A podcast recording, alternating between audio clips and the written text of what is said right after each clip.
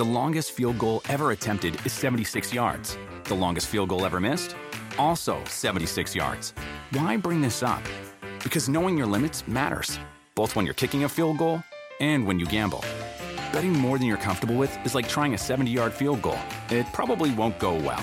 So set a limit when you gamble and stick to it. Want more helpful tips like this? Go to keepitfunohio.com for games, quizzes, and lots of ways to keep your gambling from getting out of hand.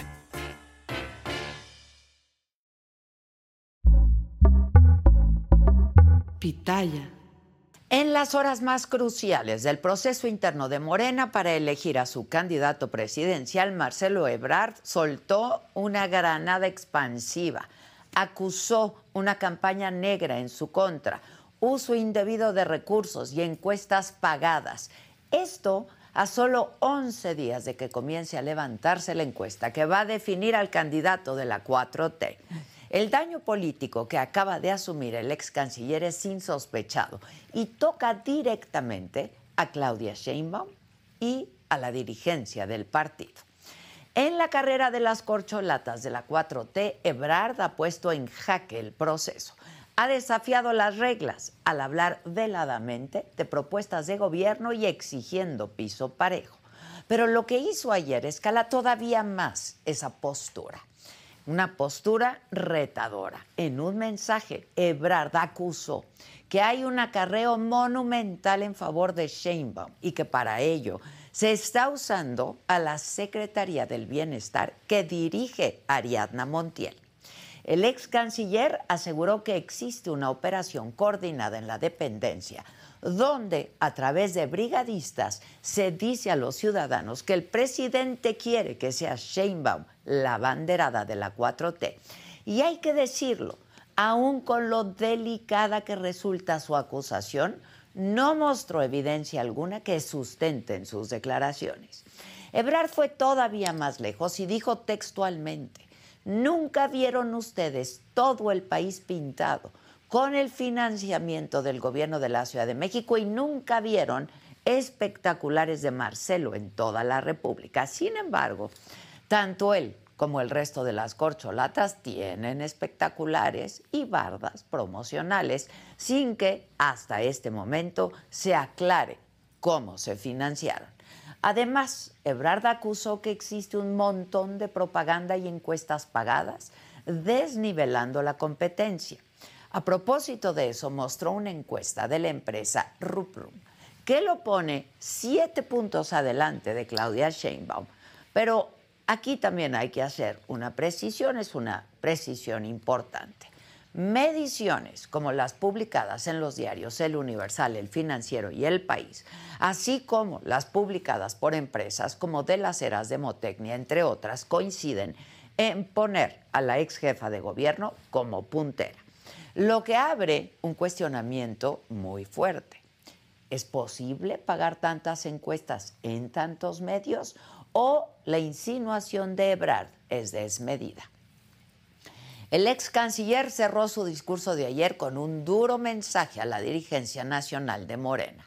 Dijo que debe permitir que la ciudadanía elija libremente y advirtió, suspendan inmediatamente lo que están haciendo porque sí lo están haciendo. Al respecto de los señalamientos de Marcelo, Morena emitió un posicionamiento en el que llamó a la unidad y dijo que en la etapa definitoria de las encuestas se darán todas las garantías para que nada ni nadie se interponga. Sin embargo, esa carta llegó mucho después de las declaraciones de las corcholatas. Claudia Sheinbaum Claudia rechazó las acusaciones de Ebrard y dijo que ella nunca hablará mal de sus compañeros. Mientras que Adán Augusto López declaró que no se debe caer en la desesperación. Pero la lectura que le dio Ricardo Monreal a las declaraciones de Ebrard fue otra. El senador con licencia señaló que esas denuncias deben ser atendidas por el partido. Por su parte, Gerardo Fernández Noroña acusó de prepotente y arrogante a Ebrard por decir que la competencia en Morena era entre él y Sheinbaum, minimizando a los demás competidores. Morena debe pensar de inmediato en una operación cicatriz antes de que las corcholatas terminen canibalizando al partido. Pero sobre todo Mario Delgado tiene la responsabilidad de llegar a las elecciones más grandes que ha visto este país con Morena en una sola pieza o de lo contrario deberá asumir las consecuencias de sus omisiones. Las elecciones se ganan con votos, pero la antesala de eso es tener un partido que no se despedace desde las entrañas. Yo soy Adela Micha.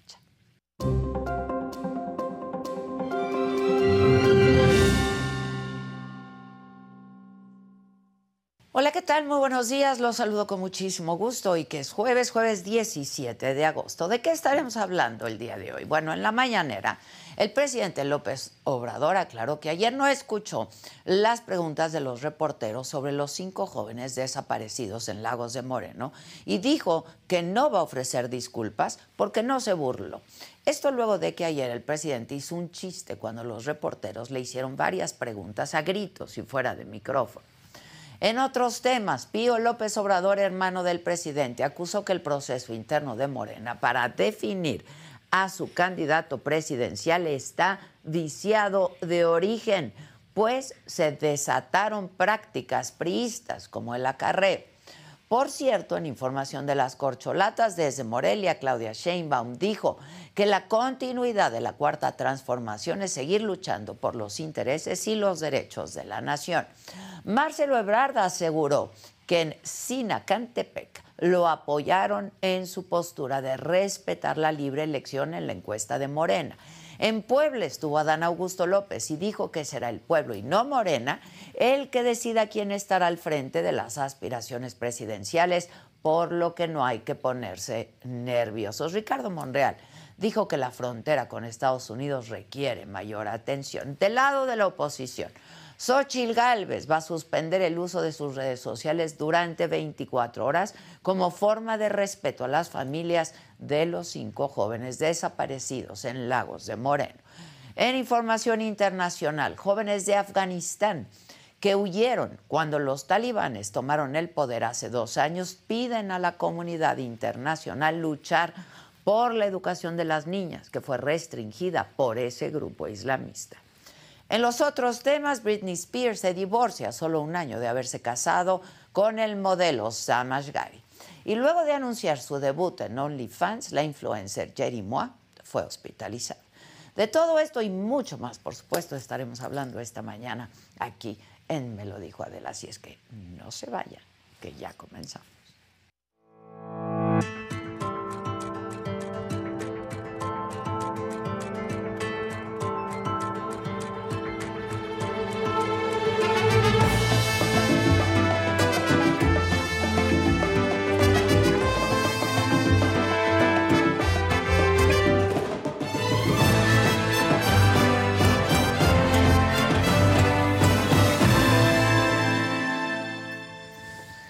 Y bueno, un día antes de que Morena realice el sorteo de las empresas que van a hacer las encuestas para elegir a su candidato presidencial, uno de los aspirantes, Marcelo, aseguró que la contienda ya solamente es entre él y Claudia y pidió a la dirigencia del partido frenar la propaganda y campaña negra.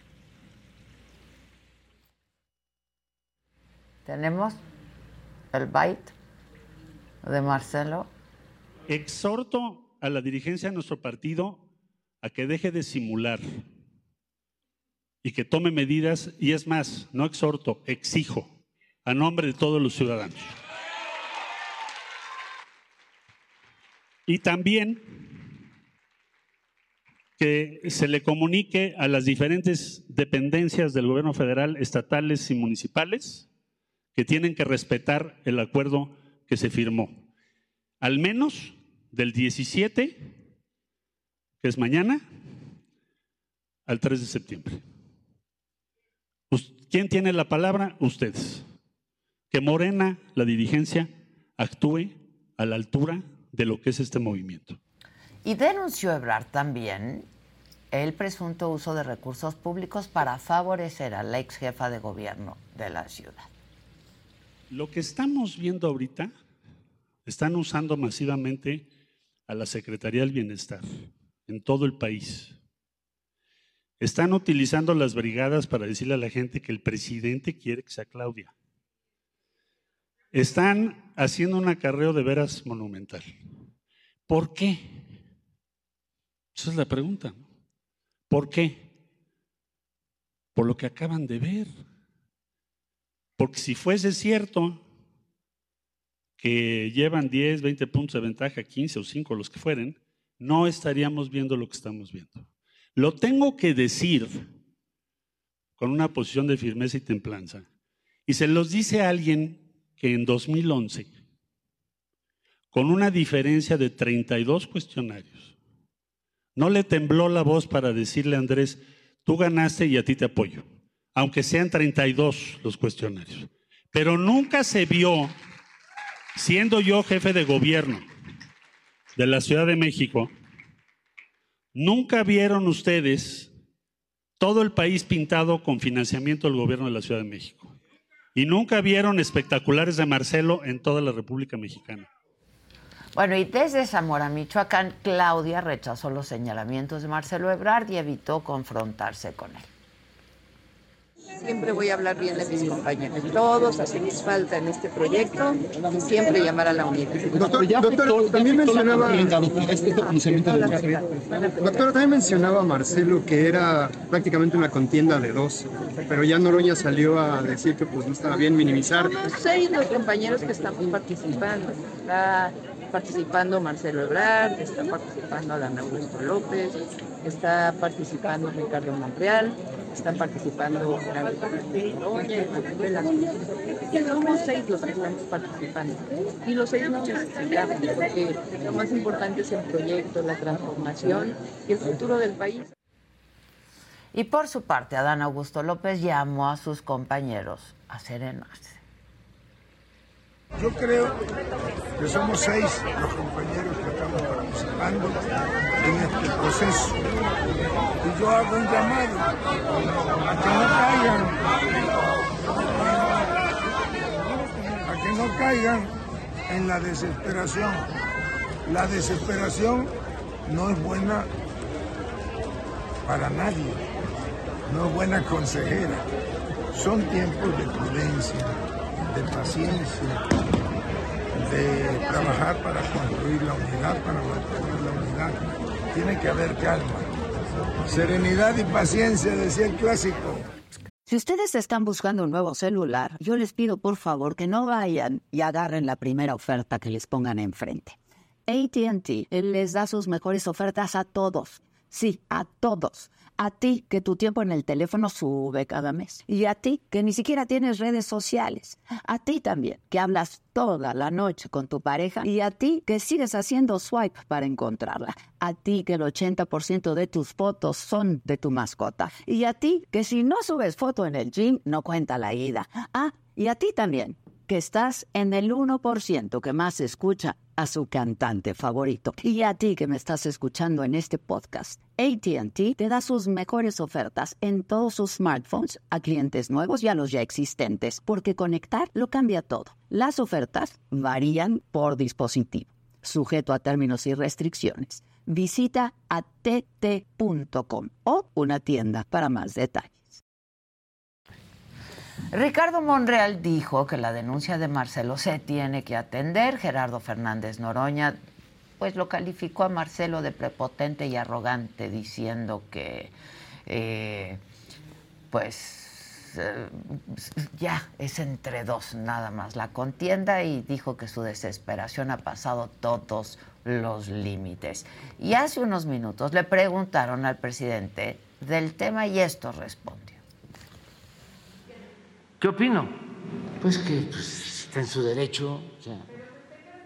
Secretaría del Bienestar, ¿por qué la acusa acarreo y que las brigadas están recorriendo Pero, eh, es este, normal y además eh, tiene el derecho de hacerlo y hay la instrucción de que no se use al gobierno ni mucho menos el presupuesto para favorecer a nadie.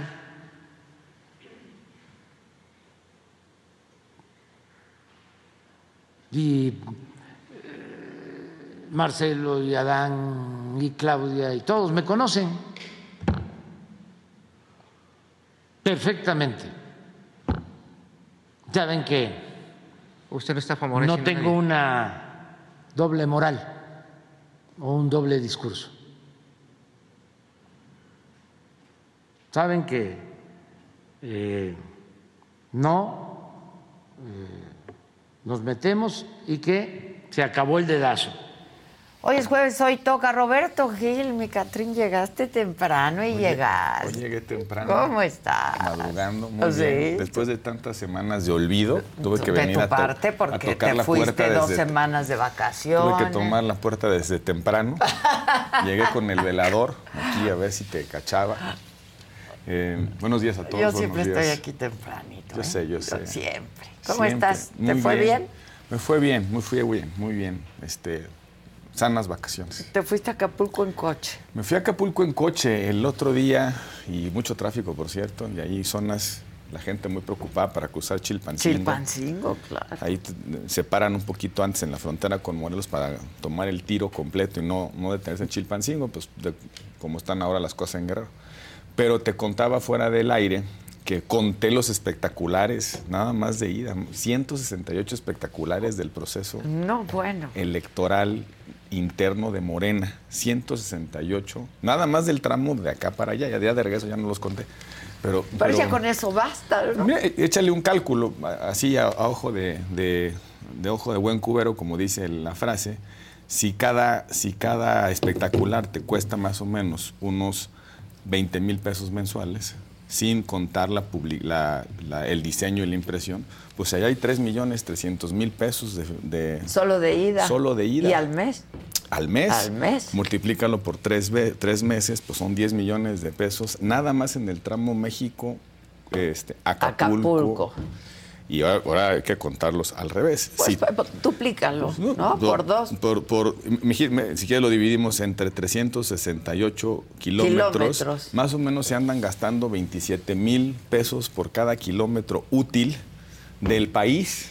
¿Cuántos kilómetros de carretera, calle, periférico, viaducto existen en este país para que le estén invirtiendo esa cantidad de dinero? Y es lo que es la discusión que ayer desata Marcelo Ebrard, creo que ya Pero perfilando. también hay de Marcelo, hay que decirlo. Eh, También hay, de, también hay de Marcelo, sí, sí, sin duda. Y ahí es un pro- Y de hay de todos. y de todos. Y no, y no conté, esto es, es anecdotario, pero contamos los espectaculares, pero no contamos Las las, bardas, bardas. Esas claro. bardas están por todos lados. Ya no sé cuántos libros hay que se publican por todos lados. Ya todo el mundo tiene libro, re- pues, revista. son- eh, hay, hay algunos eh, políticos que nunca habían salido en nada, creo que ni saben ni escribir, pero ya tienen su libro autobiográfico. ¿no? Exacto, han escrito más de lo Al- que han a- a- leído. Exactamente, ¿no? entonces ahí están todos los, los espectaculares. Eh, yo creo que esa, esa es una de las, de las grandes simulaciones de nuestra legislación. ¿Para qué estuvimos haciendo y cada vez apretando más las reglas de financiamiento y fiscalización, las reglas de precampaña, que nadie se anticipara? Tratando de lograr equidad, hicimos un régimen electoral sobre regulado para que se, hicieran mercados negros de todo esto, simulación. No es un espectacular, es la difusión de un libro. No es un espectacular, es la difusión de una revista. No es espectacular, es la portada de una, de una entrevista que dio en el Sí. periódico. O este, casi, casi un disco. o casi casi un ¿O disco, no? eso, solo falta eso. Y, y las, y bueno, y las, y las bardas, pues yo no la pinté, fueron los espontáneos que salieron de su casa, agarraron su brocha y su pintura, y, y- y además todos pintan igual, ¿no? La gente de eso tiene unas habilidades increíbles porque todas las, las, eh, todas las, eh, las bardas son iguales. Es parte de una simulación que se ha instalado, peligrosa simulación, pero lo, lo, el, el Este tema... es el proceso, ¿no? Es el, pro- O sea, es el es el proceso, proceso. o sea, es el proceso, el proceso, los procesos anticipados, porque hay que decir que en los dos lados se han violado los tiempos, tanto en la oposición como en el gobierno. Lo que tú llamaste el dilema de la el dilema de los demócratas. ¿No? O nos ajustamos a los tiempos y perdemos oportunidad y ventaja frente al partido oficial, o pues hacemos lo mismo con la incongruencia que implica el apego a la ley. Entonces, ahí hay, un, ahí hay, una, hay una evidencia, creo que es, es a ojos vista, ¿no? ¿no? no creo que nadie puede decir que no, no se está gastando dinero. Pero las grandes preguntas, Adela, es de dónde viene ese dinero. ¿Quién lo está poniendo? Hay tres opciones. Lo ponen los empresarios, los pone el gobierno, los ponen los malos, ¿no? Porque la cuarta me parece un poquito bastante inverosímil que ellos estén pagando de su, de su salario Pues todo no el les despliegue. alcanza, no les alcanza. O son muy ricos. Necesitaría ser muy, muy Trump. ricos. Pues sí. Sí, pues sí, el Trump sí. mexicano. Entonces yo descartaría, yo espero que descartemos que sean los malos. Y entonces me quedan las dos opciones, los empresarios y el gobierno. Si es el gobierno, pues es ilegal, muy, muy, muy peligroso. delito. Es un delito que se castiga con cárcel que se estén utilizando recursos públicos que debieran estar destinados a carreteras, a escuelas, a el sistema de salud, De salud. que está tan afectado por la gestión de esta administración, y que en lugar de gastar ese dinero en lo que se necesita, en los servicios públicos básicos, ese dinero está en, está en espectaculares, bardas, en eventos, etc. Y la otra, si lo están pagando los empresarios, pues la, la pregunta es a cambio de qué compromisos, Claro. qué se está pactando. Porque yo no creo que, que aportantes privados saquen dinero de su bolsa solo por, por, este, por compromiso con la República, ¿no? Sí, sí, sí, Algunos de ellos quieren tener una buena relación o algunos de ellos esperan recibir algo a cambio en el futuro, ¿no? Alguna prebenda. Alguna prebenda. Alguna prebenda. Que los inviten a desayunar tamales de chipilín ahí en, en- en- en Palacio Nacional. Este, o, o- u otra cosa, ¿no? Y lo que, y también ahí puede, puede darse el caso de que proveedores actuales del gobierno, de los gobiernos, Sí, sí, estén, sí. Estén dando una especie de retorno por la vía de aportaciones de campaña. Te doy un contrato y eh, entonces de, de 100 y tú, tú me le metes 10 aquí en A mi la campaña, campaña. al movimiento, financia el movimiento. Entonces, todas esas cosas tienen que ser en algún momento dilucidadas por la autoridad. Si Marcelo ya puso el dedo en el renglón, está obligado a presentar una denuncia. Es lo que yo, eh, claro. ¿Dónde está la denuncia? ¿Dónde está porque la- si no se va a quedar en un berrinche y en un lloriqueo, porque va abajo en las encuestas. Porque va abajo en las encuestas. O sea, yo no conozco la encuestadora Rum Boom, la verdad. ¿Tú? No, no. Acme. no. O sea, Ahora, la ta- encuestadora Acme. También es cierto, Adela, que, que esta guerra de encuestas, lo vimos en el Estado de México, ¿no? Ya cuáles son las que latinaron y cuáles no latinaron. Este, hoy ya aparecen encuestas por todos lados, ¿no? Hay un este, run run y no sé qué. Y unas son eh, digitales y otras son este, de domicilios, Y otras telefónicas. telefónicas. Pero, y, y me vuelvo a hacer la pregunta, vuelvo a hacer la pregunta. ¿Quién paga esas encuestas? Yo tampoco creo que los encuestadores agarran y, y paguen a, a los que levantan las entrevistas en la calle, tengan sus call centers, este, hagan todo el trabajo analítico No, no, de, la- de- de interpretar una encuesta de gratis. Sí, no, nadie. ¿No? Pues alguien las paga. Pues, ¿Quién las paga? Pues es una pregunta. ¿La puede pagar alguien que tenga este, interés en informar? Por ejemplo, un periódico. Eh, un diario, Un diario. pues sí. Pero veo mu- muchas que no se publican en algún diario de circulación nacional, en alguna estación de televisión, radio o canal de YouTube, sino que son las que están en las redes sociales de los propios precandidatos. Miren cómo voy en mi encuesta. Te sugiere que esas encuestas, más que un instrumento de medición objetivo, es un instrumento de propaganda para influir en la preferencia. de Que lo hacen todos. Que lo hacen todos. Ahora, esto de, de- de Marcelo de ayer, y yo creo que estarás de acuerdo conmigo, es un yo acuso, ¿no? Este, con mucha claridad, o sea, habla de la Secretaría del Bienestar, ¿no? Este, de los servidores de la nación, en fin, y es muy grave, en todo caso, Ese énfasis que puso en bienestar y en, en- en los siervos de la en los nación. siervos de la nación. Eh, yo creo que tiene la intención de, eh, pues de, de expresar, de, de acusar eh, que se están utilizando programas sociales. ¿Por qué?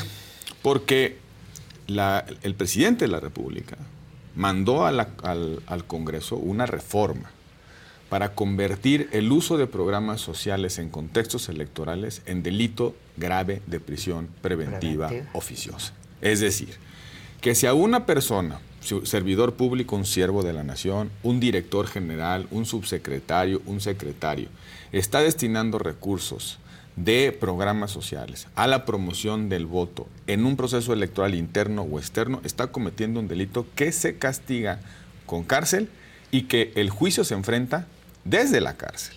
Sí, sí, sí. El presidente lo puso, lo puso en la Constitución en el 19, lo puso con sus letras.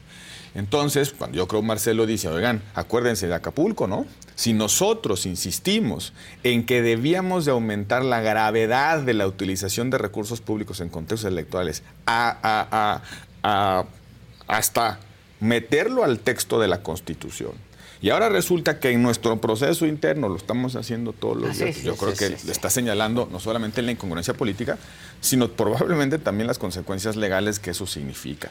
¿Y dónde está la FEPAD en, en esas, en, en esas acusaciones? Este, no, no, hago un paréntesis.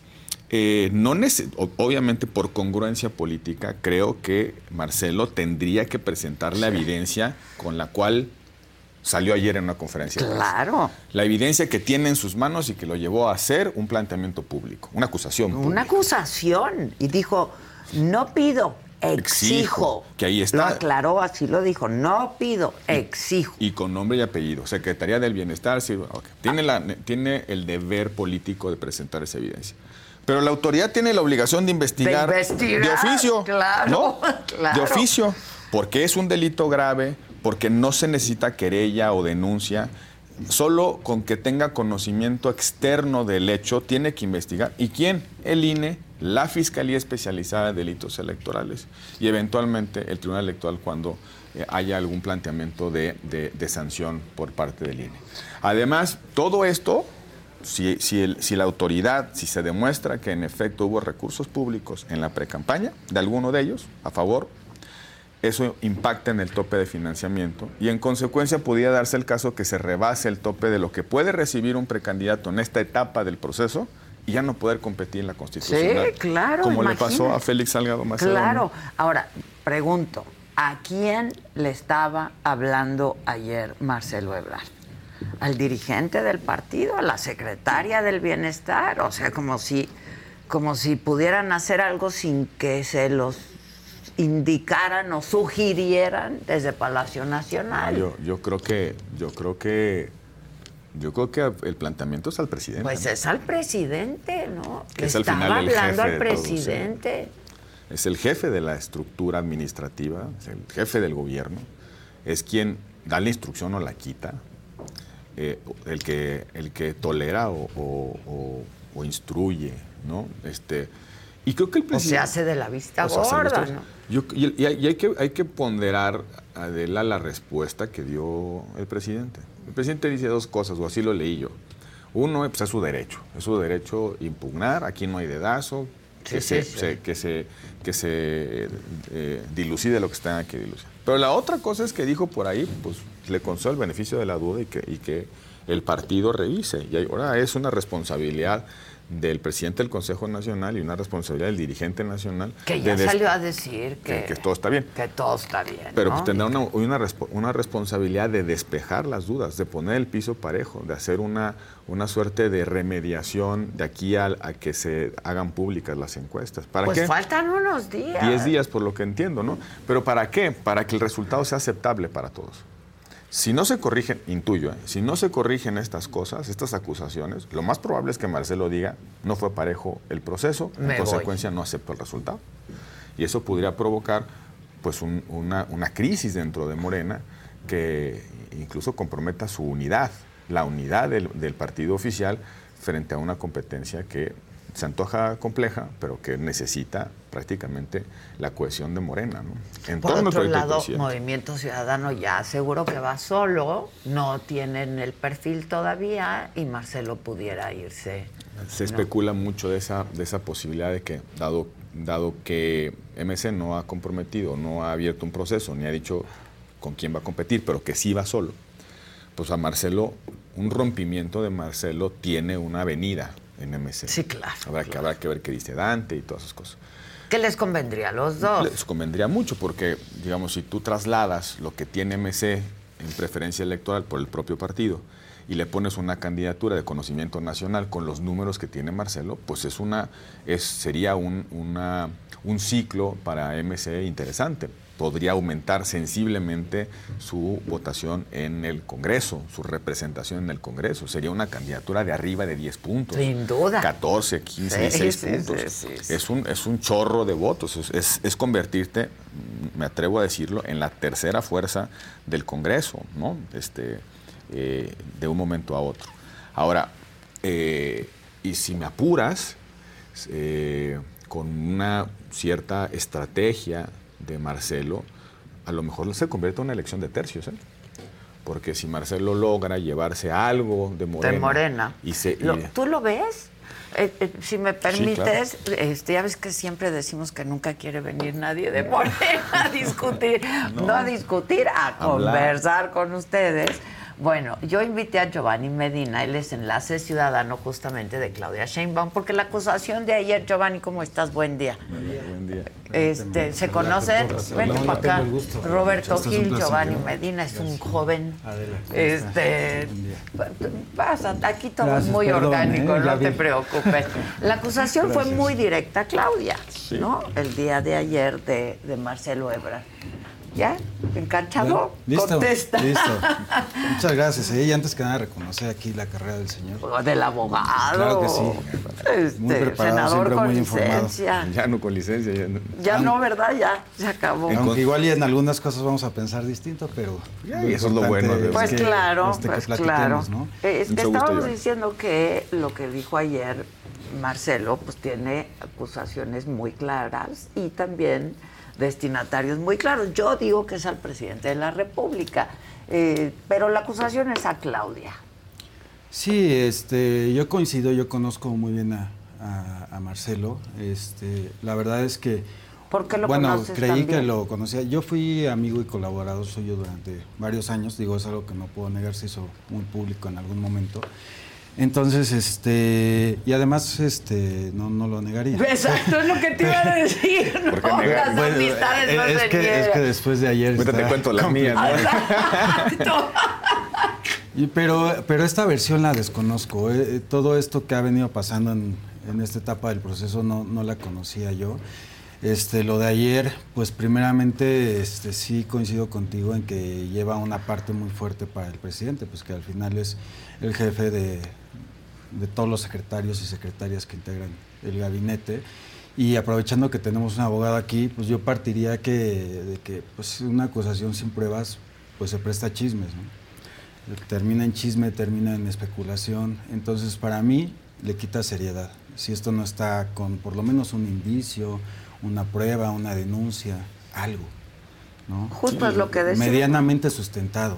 O es una denuncia formalmente presentada con la evidencia, o es una pataleta a 10 días de la definición del proceso. Que no lo hace ver bien. Que no lo hace Que ver no bien. lo hace ver bien. Son ¿no? acusaciones muy serias. Muy Recursos públicos de una secretaría en específico en una campaña. Eso tendría, se podría, tendría que probarse para sostenerse tal grado de afirmación. ¿no? Y que alguien con el expertise y la experiencia política de Marcelo no se le va. ¿eh? Es algo que él debe de tener este, visto, calculado, aunque también hubiera pensado que calcularía lo de la Secretaría de la 4T, que, no funcionó mucho, también lo de este, su plan de seguridad que tampoco ha hecho eco. Entonces Marcelo está insistiendo, insistiendo, insistiendo en querer jalar el, el foco, pero lo que yo he escuchado de los encuestadores más reconocidos este, es que estos entre 9 y 15 puntos de ventaja que, que trae la doctora Claudia Sheinbaum, en 10 días ya es prácticamente imposible de, de. Remontar. Hoy, hoy, hoy se hacen públicas. oh, no, ayer se seleccionaron las encuestas, ¿no? Hoy. Fue el sorteo Hoy- hoy y se hacen públicas hoy. Sí. Ya Pero fue no- el sorteo. Sin bolas calientes, ¿eh? Sin- sin- Pero no, pero no vamos a saber quiénes son las encuestadoras. no. Se mantiene. No, no se va a saber, este, de hecho se firma confidencialidad, y todo, para no meter presión. Yo creo, yo creo que eso es válido, ¿no? Es lógico. Porque imagínate si no la presión de dónde venga, ¿eh? Este, y también yo creo que lo mismo debería de ser con la muestra y las secciones donde se va a encuestar, porque si no ahí tienes un despliegue importante, ¿no? Se Y el periodo ya está definido, cosas. el Ya. periodo de encuesta. Sí, ya eso. ¿Cuándo. ¿Cuándo se levanta? ¿De qué? Pues a partir del 27. Del me parece que 27, son o sea, La próxima semana. La próxima semana. Sí, ya esto ya, ya terminó. Y este, pues de este lado, como bien lo dijo Adela, este, yo soy simpatizante, este, colaborador y activista de la doctora Claudia Sheinbaum y estamos muy contentos, la verdad, muy contentos, sobre todo más allá de las encuestas, te das cuenta en, en el ánimo de la gente este, en la calle, de verdad el cariño que le dan a, a la ex jefa de gobierno, el reconocimiento. El otro día decía en un mitin, pues no cualquiera que gobierna regresa a la ciudad con plaza llena. Y ahí está, o sea, al final ahí está. Y reconocer también y el acusa trabajo. acarreos, ¿eh? También. Ayer Marcelo dijo, Eso de "Este acarreos es muy acarreo no lo relativo". hemos visto nunca, dijo. Eso es muy relativo. Mira, evidentemente la gente se tiene que transportar En Estados Unidos, tú lo sabes, por ejemplo, es legal que, que este, la gente se organiza o incluso los mismos partidos pasan por ellos en, en camionetas, autobuses. O sea, no estoy diciendo que suceda o no suceda, lo mismo han dicho de los mítines de, de Adán Augusto, que pues básicamente son los únicos dos que han hecho masivos. Marcelo en toda esta etapa ha hecho dos masivos también. Hay que evaluar si es porque respeta las reglas o por falta de músculo, por falta de territorio, de convocatoria, de bases. Este, porque muy respetuoso de las reglas no se ha visto. Pues tenemos, bueno, tienen ellos como aspirantes prohibido hacer propuestas y ha presentado tres planes distintos, tres propuestas. Son sus ideales. No, no son propuestas, son ideales. Es que es lo que decíamos, pura simulación todo. Volvemos al absurdo de un proceso electoral, un proceso interno que tiene, o los procesos internos, que tienen como propósito encontrar a quién va a representar a un partido, a varios partidos, y no se puede hacer promoción directa del voto, y no se puede hacer propuestas, y pues, nada más estamos en... Eh, eh, eh, no se puede hacer propaganda, pero hay que poner la, la, portada de un libro. Exacto. se debería de abrir, ¿no? Pues claro que se debe abrir. Pues, no, ya, nunca debió de haberse, de haberse cerrado. Y estamos, yo creo que estamos pagando las consecuencias. Pero lo pidieron quienes hoy están en el poder, ¿eh? Fue, un planteamiento de la izquierda. circunstancias distintas. Pues, está bien. Pues no tan distintas, ¿eh? Sí, no tan distintas. Mira, este, lo que pasa es que nosotros lo padecimos de este lado. o sea, yo llevo en el movimiento desde, me parece, 2015, desde la primer credencial que se emitió, la firmaba Martí, creo. Mm. Un cartoncito ahí que, que teníamos de protagonista del cambio verdadero esas, esas las tengo. Este, entonces, yo estoy por convicciones y realmente sí, sí se padeció de este lado, sí se padeció para llegar a donde hoy se está. Y yo sí creo que el presidente está respetando el proceso, que no se va a meter, porque si se metiera, de verdad, sí las, las condiciones serían distintas. En el proceso de Moreno. En el interno, no sé. En el interno. Pero en el externo, en el externo está todo lo que daba. sí, exacto. Ahora, ¿tú coincides, este, Roberto, en que qué bueno que no se den a conocer, no se van a hacer públicas quiénes van a ser los encuestadores? Yo creo que independientemente de, lo que yo considero como deseable en términos de transparencia, creo que puede dar lugar a, una, un debate eh, sobre la legitimidad del resultado, sobre todo con el tono que está tomando Marcelo. Eh, entiendo que hay una quinta encuestadora, que es la encuestadora que selecciona Morena. Entiendo que la interpretación del resultado de la encuesta la va a hacer la quinta encuestadora de Morena. Entonces, va a ser muy probable que alguien diga, pues, este, esos datos no son mis datos. Yo, tengo yo tengo otros datos, ¿no? Este, ¿Qué es lo que va entre, a Marcelo? Yo creo que por, regla general, entre más transparente sea un proceso, menos incentivos tiene una, un competidor en, en hostilizar al árbitro o desconocer los resultados. Y, al contrario, entre menos, más opaco sea un proceso, pues más incentivos a decir, pues yo tengo otros datos.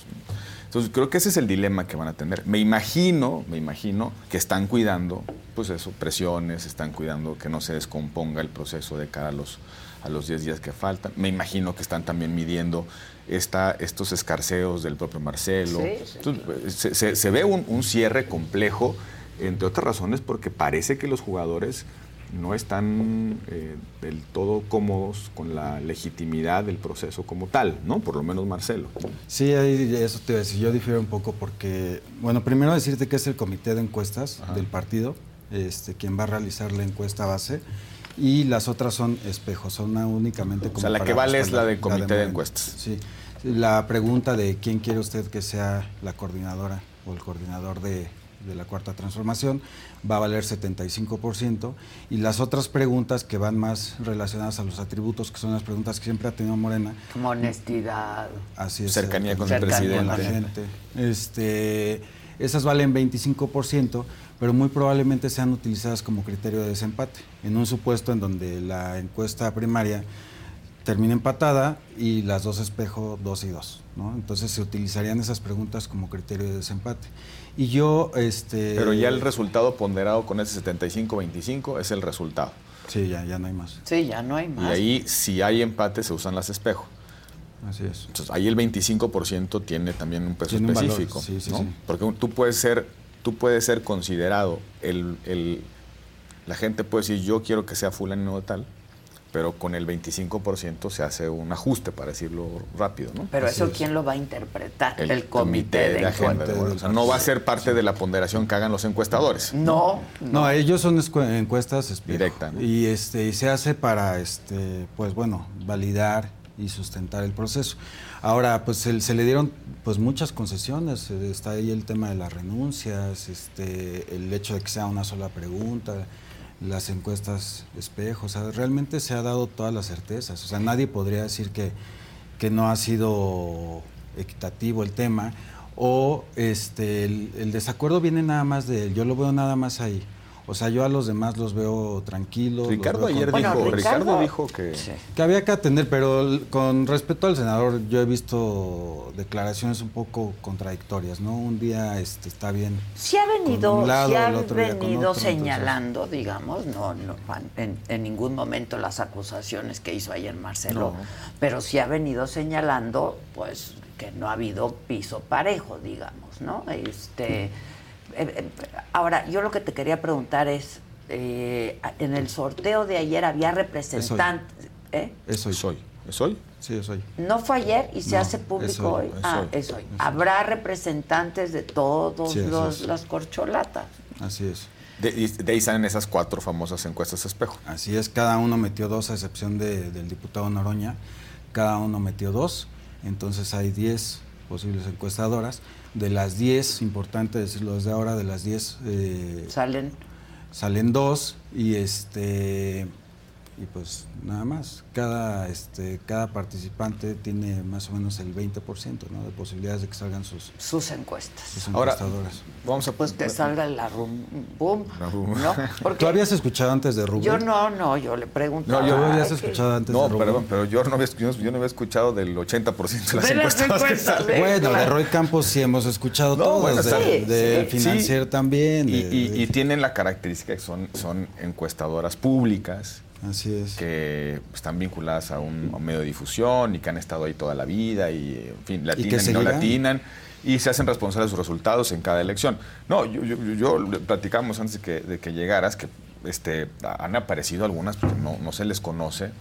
Que, que, la metodología incluso es hasta muy rara. De hecho, Rubrum es telefónica, importante, importantísimo decirla, no es en vivienda, no es, vivienda, es, telefónica. Y luego ya hay estas de Facebook, entonces se está diversificando un mercado aparecen unas que yo no las había visto nunca, este, pero es parte de es parte ya de la fauna. Es, que es una ventana de oportunidad. Es una, ventanota de oportunidad. Pero, yo me quisiera poner un poco más adelante. A ver, vamos a suponer que el, en 10 días salen las encuestas, hay un ganador, ganadora. Ganadora. Ganadora. este, eh, ¿Es posible, es posible la reconstrucción de la unidad de Morena con este tono?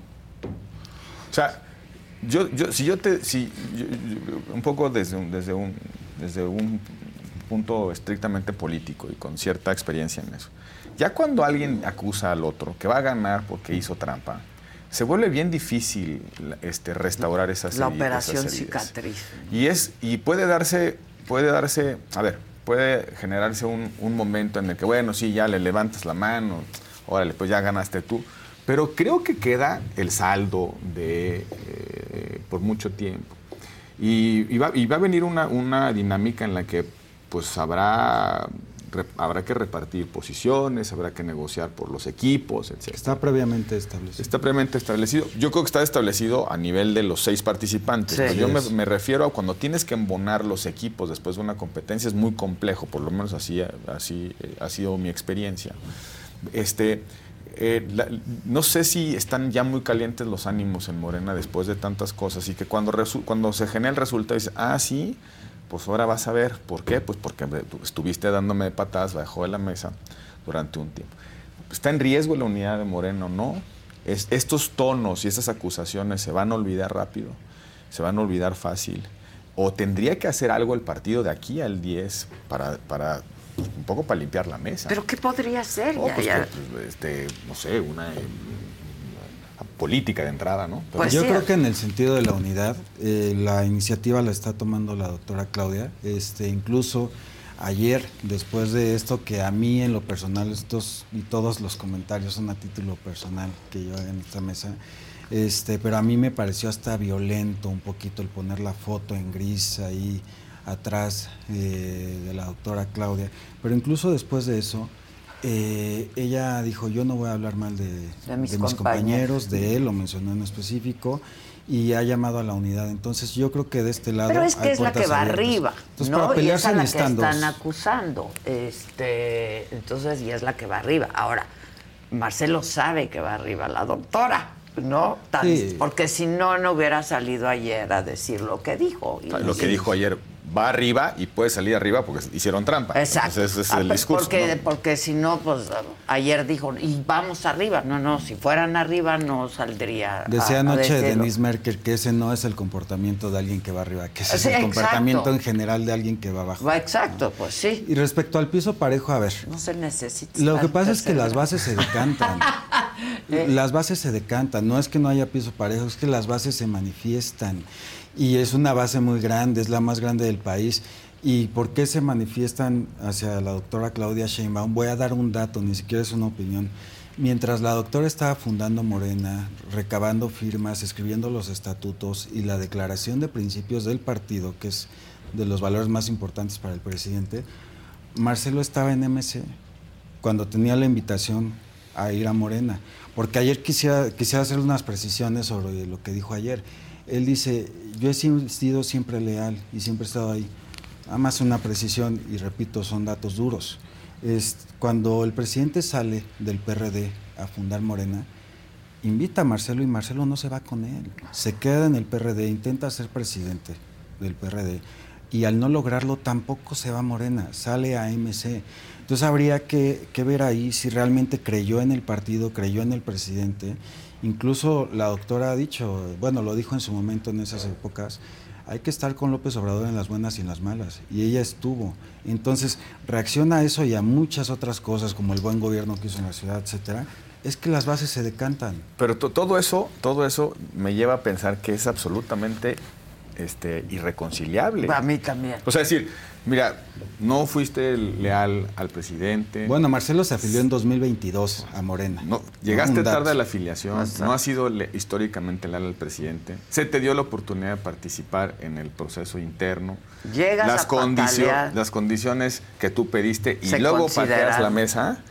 Y luego, además de patear la mesa, dejas un saldo público de cuestionamiento de la integridad del proceso y el luego ahora te tengo que compensar. No, yo en política se puede hacer, pero se me antoja difícil dado el tono que escuchas de los dos lados, o el tono público, no porque eh, no, no, no, no digo que el tono privado, no me imagino, no me imagino cómo, cómo se dan esos desdoblamientos, pero el tono público es de un pleito sabroso que se ve irreconciliable y te habla alguien que ha participado en, en, en este en competencias internas de partidos que son absolutamente irreconciliables. Incluso unas han llevado hasta la salida de, muchos actores de un partido político. Entonces, siento de, pronto que va a ser difícil este, eh, curar estas heridas. Y entonces eso me lleva a, especular pues, que los incentivos de Marcelo ya están dados en irse, ¿no? O sea, ya, si no tengo nada que hacer en, Morena, si estoy otra vez pateando la mesa, si no me voy a entender con mis compañeros de partido, probablemente con quien pueda gobernar este país, pues lo, razonable para cualquier actor político que haga el cálculo de, costos-beneficios sería pues, emprender otro camino.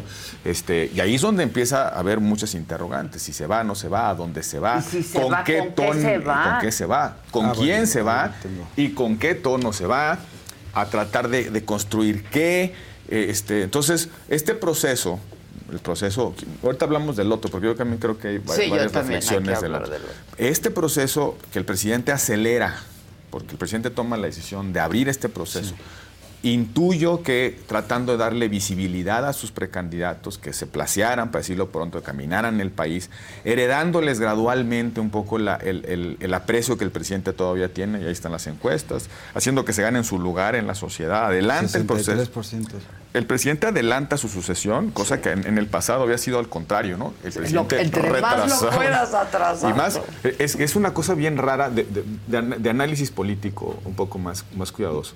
El presidente más popular de la historia contemporánea es el presidente que anticipa más su sucesión. Sí. Yo creo que no quiso dejar a dudas el hecho de que la sucesión iba a ser democrática. Entonces le dio el tiempo necesario, aunque pues nos vamos a tener que echar dos campañas presidenciales, pero este, literalmente yo creo que va por ahí.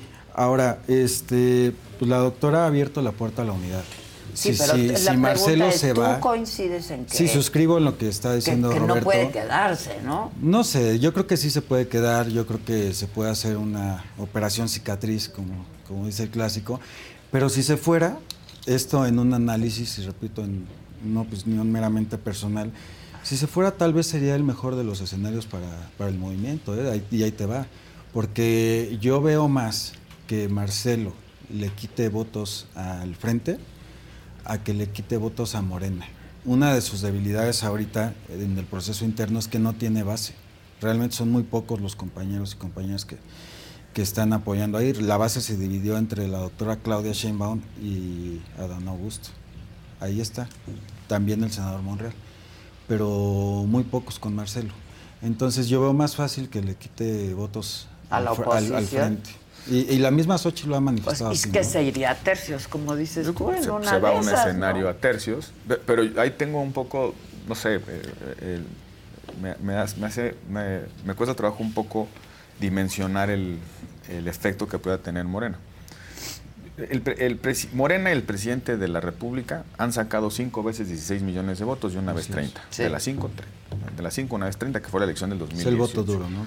Yo calculo que el voto duro de Morena anda en 16. Y ahí súmale más o menos con efecto, efectos de programas sociales y de algunos efectos de gobernadores, de gobiernos que han ganado, estatales, con este, eh, los triunfos recientes a nivel local. Me, quedo en ese margen, 16, 19 el, resto de lo que, ha, lo que ha conquistado, lo que conquistó eh, el presidente López Obrador en el 2018, le vino de un electorado enojado con el PRIAN, de un voto independiente, no partidario, para decirlo pronto, y de los jóvenes. ¿no? E, ese es mi cálculo de la radiografía que yo veo del 2018. La pregunta es, ¿ese voto independiente enojado con los partidos tradicionales y el joven se va, se va a quedar, se le va a transferir a, Claudia o se va a reacomodar entre una posible candidatura de Marcelo y del Frente. Por eso parecería que Marcelo en MC hace una elección a tercios de entrada. Una o sea, le quita los dos. Les quita los dos. ¿Cuánto? No sabemos. Algo se va, yo, yo, yo, creo que algo se va a ir, sobre todo en clase media, en clase media urbana, algo se va a llevar. ¿De qué tamaño va a ser la mordida? Lo desconozco, las encuestas tendrían que empezarlo a medir. Pero creo que se va a ajustar una parte del voto, la intención de voto de Morena y se va a ajustar también la intención de voto por la alianza. Sí, ya existen esas mediciones, ¿eh? ya se han hecho. Hay unas que dicen que, que puede, que le roba 4 o 5 puntos a Morena y este, le roba otros 4 o 5. Entonces, pues por eso en, en, 15 y 7. Ah, pero ese es en la salida. ¿Qué era el ¿eh? cálculo que yo ya sé. Ese es en la salida. Habría que hacer campañas a lo que vas. Ah, exacto. En esa, ahí, ahí es donde empieza, es la salida. Y ahí empiezan a jugar todos los factores de la estrategia de campaña, el discurso pero de la yo, campaña. yo creo que ya, las propuestas. Ya, vimos, ya vimos lo que tiene. Pues las propuestas ya las hizo, beligerante ya se puso, disruptivo ya se puso y no le dio. O sea, por lo menos aquí no le dio. Sí, pero Entonces vamos a ver la segunda parte de, la misma película. Ah, o sea, él, él, acusa por qué no le dio. ¿No? O sea, él está diciendo, no me dio Pero volvemos al punto inicial, no no hay una denuncia, no hay un indicio. Ayer no, puso un video. Es político, ¿eh? Exacto. Es político, es político. Tú dijiste al principio que lo desconoces y que lo desconoces. Se lo escribí. Se lo escribiste. Este y que lo desconoces porque es un gran político, no es un hombre pues, con pues todo el oficio, con todo el oficio político. Esto lo está haciendo sin documentar, yo no lo veo. Giovanni, o sea, me parece Pues hoy todas las encuestas públicas, todas las encuestas públicas y reconocidas marcan que Morena es más con cualquiera de sus aspirantes ganaría por un margen muy amplio. O sea, la fuerza de, alianzas hoy en día, como dice Roberto, sin hacer campañas, sin propuestas, este, marca que por lo menos sacarían 20 puntos de ventaja cualquier aspirante. De la intención de voto de Morena es, es, es, alta. Muy alta. está arriba de la de los demás. Y yo también subrayo otro factor. Este, eh, Morena es el partido que menos rechazo suscita. Así es. Eso, eso, eso es un dato, ¿eh? De repente ahí en las mesas en las que estamos, las mesas de Polanco, en las mesas de Polanco donde se construyen las alianzas, en las mesas de Polanco, gobernaban. de, este, eh, de repente hay, hay una, una, sensación de que el electorado repudia a Morena y, pues lo, por lo menos ahí lo que se ve es que por la novedad del, del, del partido, por el presidente, su carisma, etcétera, Morena no es un partido eh, rechazado mayoritariamente, a diferencia del PRI, por ejemplo, que es altísimamente rechazado, o e incluso en menor proporción del PAN. Y, y, MC es lo mismo, MC tiene una bajísima tasa de rechazo. Son partidos nuevos, son frescos, la gente los voltea a ver. Por eso digo que Morena con una buena candidatura legítima y MC con una buena candidatura, con un buen discurso, pueden generar, sí, pero alterar el, tablero. tenemos muchos eh, valores agregados, empezando por el presidente, que es nuestro principal activo. Este, pero además las estructuras del partido. Ya en una campaña, la estructura de Morena a nivel nacional es muy amplia. Entonces ahí MC yo creo que este, le costaría trabajo. Sí, pero le Pero además el frente también juega y va a jugar fuerte. O sea, yo sí la seguiría, seguiría viendo al frente como la segunda fuerza definitivamente. Sí, pero va a ser factor. O sea, 10, 12 puntos de movimiento ciudadano no son pocos. Ahora, sí. El tablero va a cambiar. Si me permiten una opinión, yo no veo que Marcelo se vaya a ir. ¿No? No, no lo veo. Yo no veo la ruptura. No, pues que digo, está duro quedarse después. sí, pues es que, ¿qué vas a hacer? No, pues me equivoqué. Estuvo más duro decirlo, yo creo, pero, este, no, no, se va. Si fuera matrimonio, yo no regreso. No, yo, tampoco. La segunda vuelta de con el mismo, no. No eres toxicona, ¿no? no, pero es que sí, sí. Pero es que él dijo, solo me voy si me hacen una chicanada, si hay chicanadas. Lo que yo interpreto. Y él ayer dijo, hay chicanadas, ahí está Lo que yo interpreto como la chicanada, y es interpretación mía, es que lo manden al tercer lugar porque Marcelo está viendo la movilización que está haciendo Adán en tierra. Que yo creo que después de, la doctora Claudia Sheinbaum es quien más estructura. Pero ya, ¿qué más da? No, pues sí le importa. Pero, pero ahí, es donde me, bueno, ahí es donde tengo una duda adicional. Pero no importa la movilización que se pueda hacer, pues es encuesta. Bueno, ¿a qué voy con la movilización? Las brigadas, por ejemplo, en nosotros una de las estrategias centrales que tuvimos, si no es que la más importante, fue el casa por casa el brigadeo, el ir convenciendo uno por uno. A, este, a toda la gente. Con los, a eso los siervos de la nación, según acusa Marcelo. Bueno, pero ¿en dónde está? O sea, es chisme. La verdad, con todo respeto, porque lo respeto y le tengo estima, pero, pero es chisme. era, era, era, muy lógico que la estrategia, dado que es una encuesta, que no es una votación, a diferencia del frente, pues la estrategia debe ser ganar el mayor conocimiento posible. por, eso las, por eso las bardas, por esos espectaculares, por eso los eventos, el boca por boca, etcétera. Ganar conocimiento. Entonces, para que la mayor parte de los posibles encuestados te conozca y diga yo quiero a este o al otro. Pero yo creo que sí es medio irrelevante qué base tenga cada quien, porque no, las van a movilizar. Pues, ¿Quién te conoce? ¿Quién te conoce? quién contesta en la entrevista? Este, en, el brigadeo casa por casa, este, ellos dos, esos dos aspirantes son los que más este, estructura tienen. Entonces, para nosotros, en la manera que concebimos de hacer política, sí importa. El ir convenciendo, viendo a los ojos, el irle explicando a la gente uno por uno. Entonces, a eso me refiero cuando hablo de bases, cuando hablo de estructura. Pues vamos a ver qué pasa hoy, ¿no? Vamos a ver qué pasa este, hoy. porque Marcelo, a ver, si no documenta lo que dijo ayer, pues me parece que sería, pues... Pero, pero además... Si no documenta la acusación en contra de la Secretaría del insignia del presidente, del presidente, fundamental para sacar a ocho mexicanos de la pobreza, como reveló ahorita el Coneval fundamental ¿eh? para lo que tal vez el, el, presidente considere su mayor logro. Si no documenta esa acusación, pues lo voy a dejar en que fue chisme y pataleo. Y, por el contrario, si lo documenta y presenta las denuncias, pues es prácticamente un...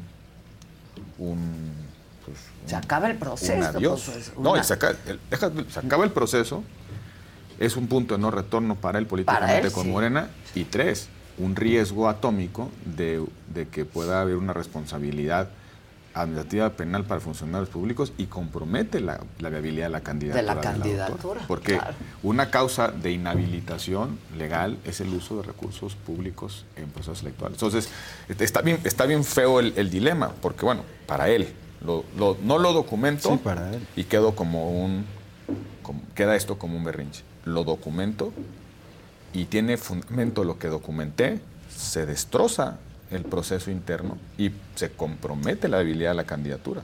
Entonces eso ya es una, ahora sí que es una implosión, ¿no? Sí, yo este, de, Morena.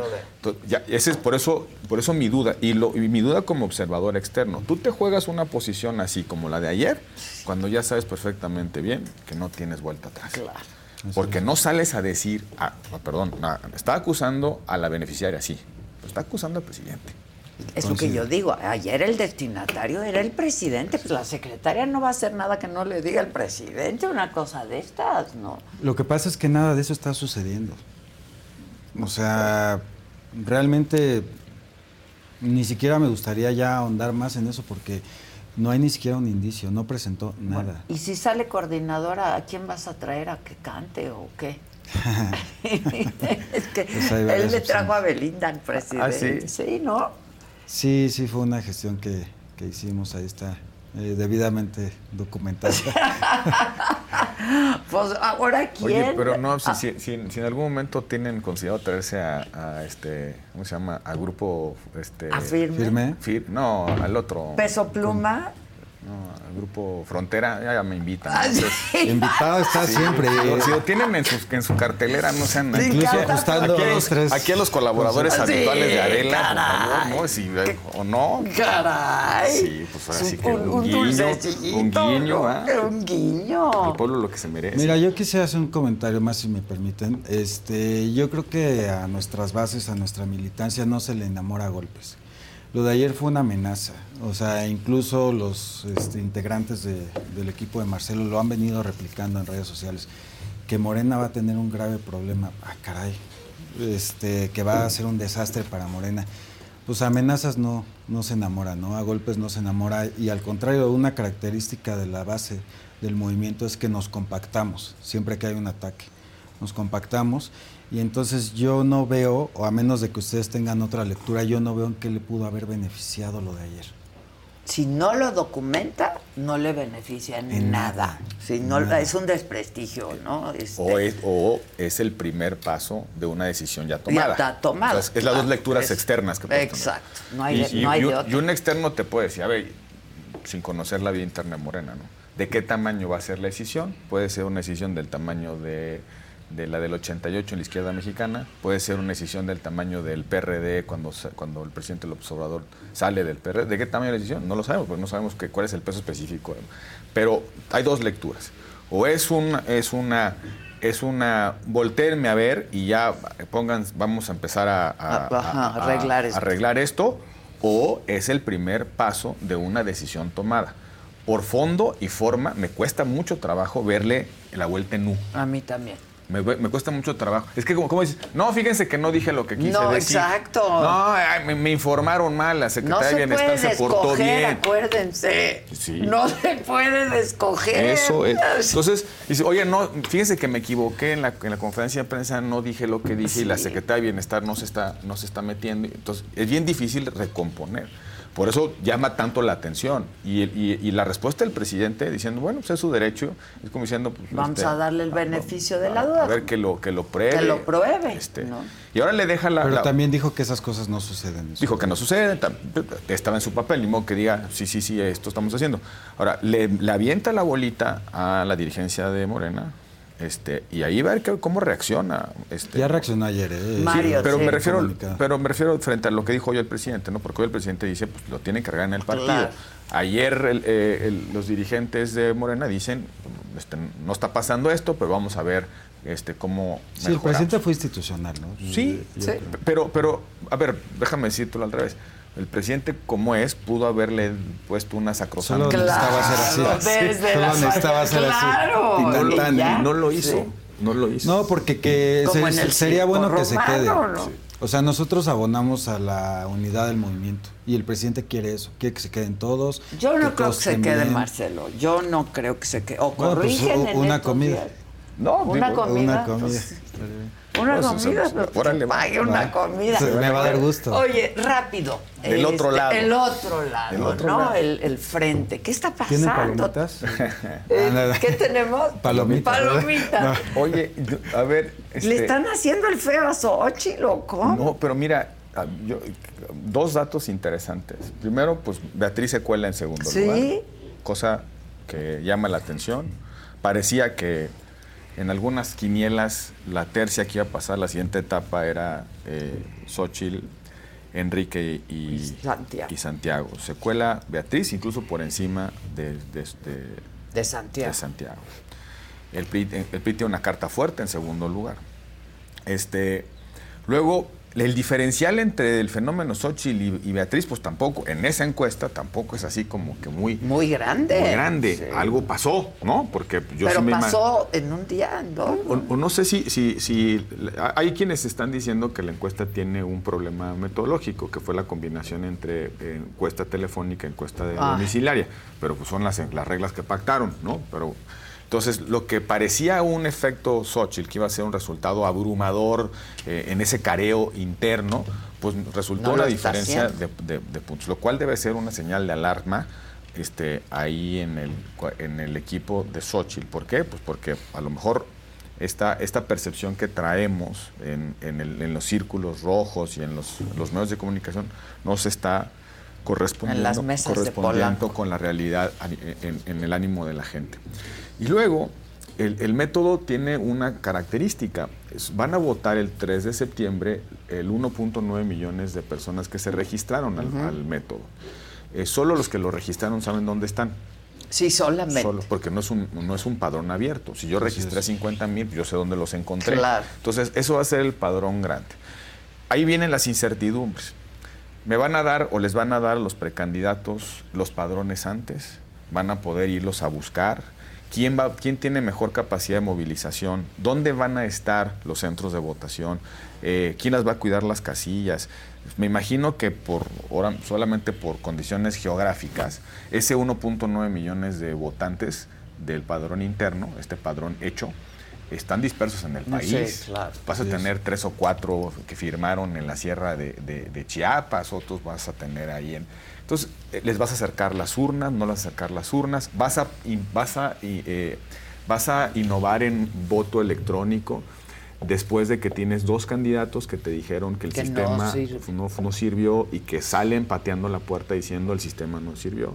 Entonces, el, el frente tiene un chorro de frentes abiertos, Sí. ¿no? Eh, sobre todo para, para, para cerrar bien este proceso.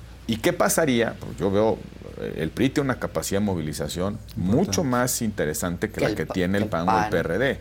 Y, y Beatriz como la candidata de un partido disciplinado, que se ve reflejado en una candidatura como Beatriz, puede movilizarse de una manera mucho más activa que las bases del PAN o del PRD que estén registradas en este proceso. Y Alito ha demostrado este, buena eficacia en sus elecciones internas, ¿no?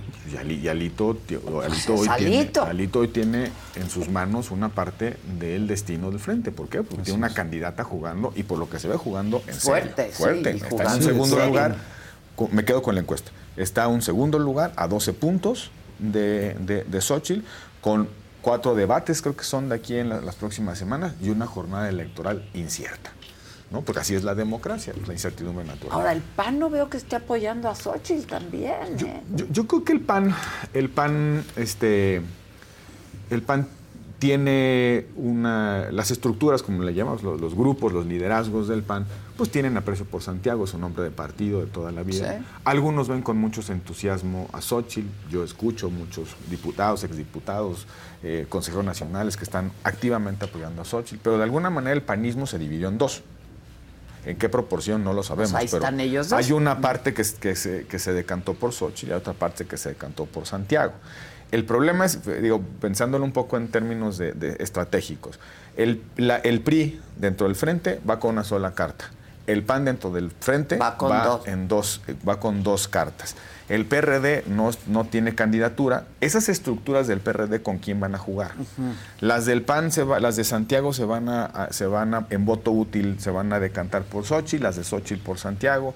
O- eh, empieza a ver esta, estas incertidumbres de cómo van a jugar los, los, los electores. El gran riesgo de un padrón cerrado, predeterminado por aspiración, entraron firmándole a alguien, es que responden a una, a una preferencia Claro, previa. claro, Entonces, claro. Porque entraron apoyando a Silvano, entraron Sí, apoyando claro. a Mancera. ¿Con quién se van a ir? ¿Con quién se van a ir? Este, eh, o si van a ir a votar. Porque pues, si, ya, eh, eh, creo que lo, lo comentamos alguna vez aquí. El problema de un padrón que se construye por una afinidad previa con la que entras puede perder de sin- puede muchos Interés. interés. Ya no claro, quedó el pues mío. no quedó el mío, yo ya para No qué. Y ahora van a, van a abrir el padrón para que se registren ese día, con qué grado de confianza. Este, imagínate que digan mañana, bueno, bueno, bueno, son 1.9 y no podemos agruparlos A para que pueda votar. Entonces, sí. ¿sabes qué puede llegar cualquiera? Pues llegar cualquiera, entonces mañana llega una organización corporativa, una CNOP, una CNOP, unos sindicatos y pues el pueblo manda. Entonces, el frente está en esos, en esos frentes, en esos dilemas, en esos dilemas, por lo menos Ahora, necesitan tener a alguien competitivo, porque pues, si no... Y aquí lo que aquí es, aquí yo creo que ahí se abren dos caminos. Uno es un espacio para la política y negocian ya sentados a la mesa en Polanco o donde quieran. Sí, sí, este, sí. Y dicen, oigan, vamos a acomodar esto. Eh, va esta persona por estas características, tú vas para acá, tú vas para acá, y ya nos, de- nos dejamos de complicar Sí, la vida. claro, claro. O siguen en un proceso que tiene, yo creo, muchas interrogantes en Yo el no veo a. Beatriz, a Beatriz bajándose. No, yo tampoco. No, yo tampoco. No. Yo Pero pero está además- siendo muy competitiva ella. Y luce mucho en los debates. Y nada más un En comentario. los debates, ¡oh! Pues es que es, Beatriz buenísima. Paredes. Sí, lució mucho, pero yo creo que en estas mesas eh, de análisis que tiene la oposición, tal vez no están dimensionando la influencia de la denuncia que le hizo el presidente a Xochitl Gálvez, que además él sí sustentó y documentó. Ya después la, la señora ha tenido oportunidad de, de defenderse y es eso, la puso a dar explicaciones la etiquetó. Tiene que desacreditar esas Los acusaciones, los dichos. Dijo, no fueron 1.500, fue no sé cuánto. Después, este, en el caso de, de Miguel Hidalgo, bueno, sí eran mis clientes y sí construyeron aquí y sí contrataron a la empresa después. Bueno, pues eso yo creo que esa es la explicación que están buscando al por qué Beatriz subió. Beatriz se Yo, está yo, yo, emparejando. yo creo, La influencia es brutal. ¿eh? difiero, difiero un poco en la, en la interpretación. Este, Xochitl dio las respuestas, yo creo que son... Pero las dio durante, lleva un mes dando Sí. respuestas. Yo creo- pero déjame, me voy un poco a, a la causa. Yo creo que fue un error del presidente esa, esa salida, ese lance.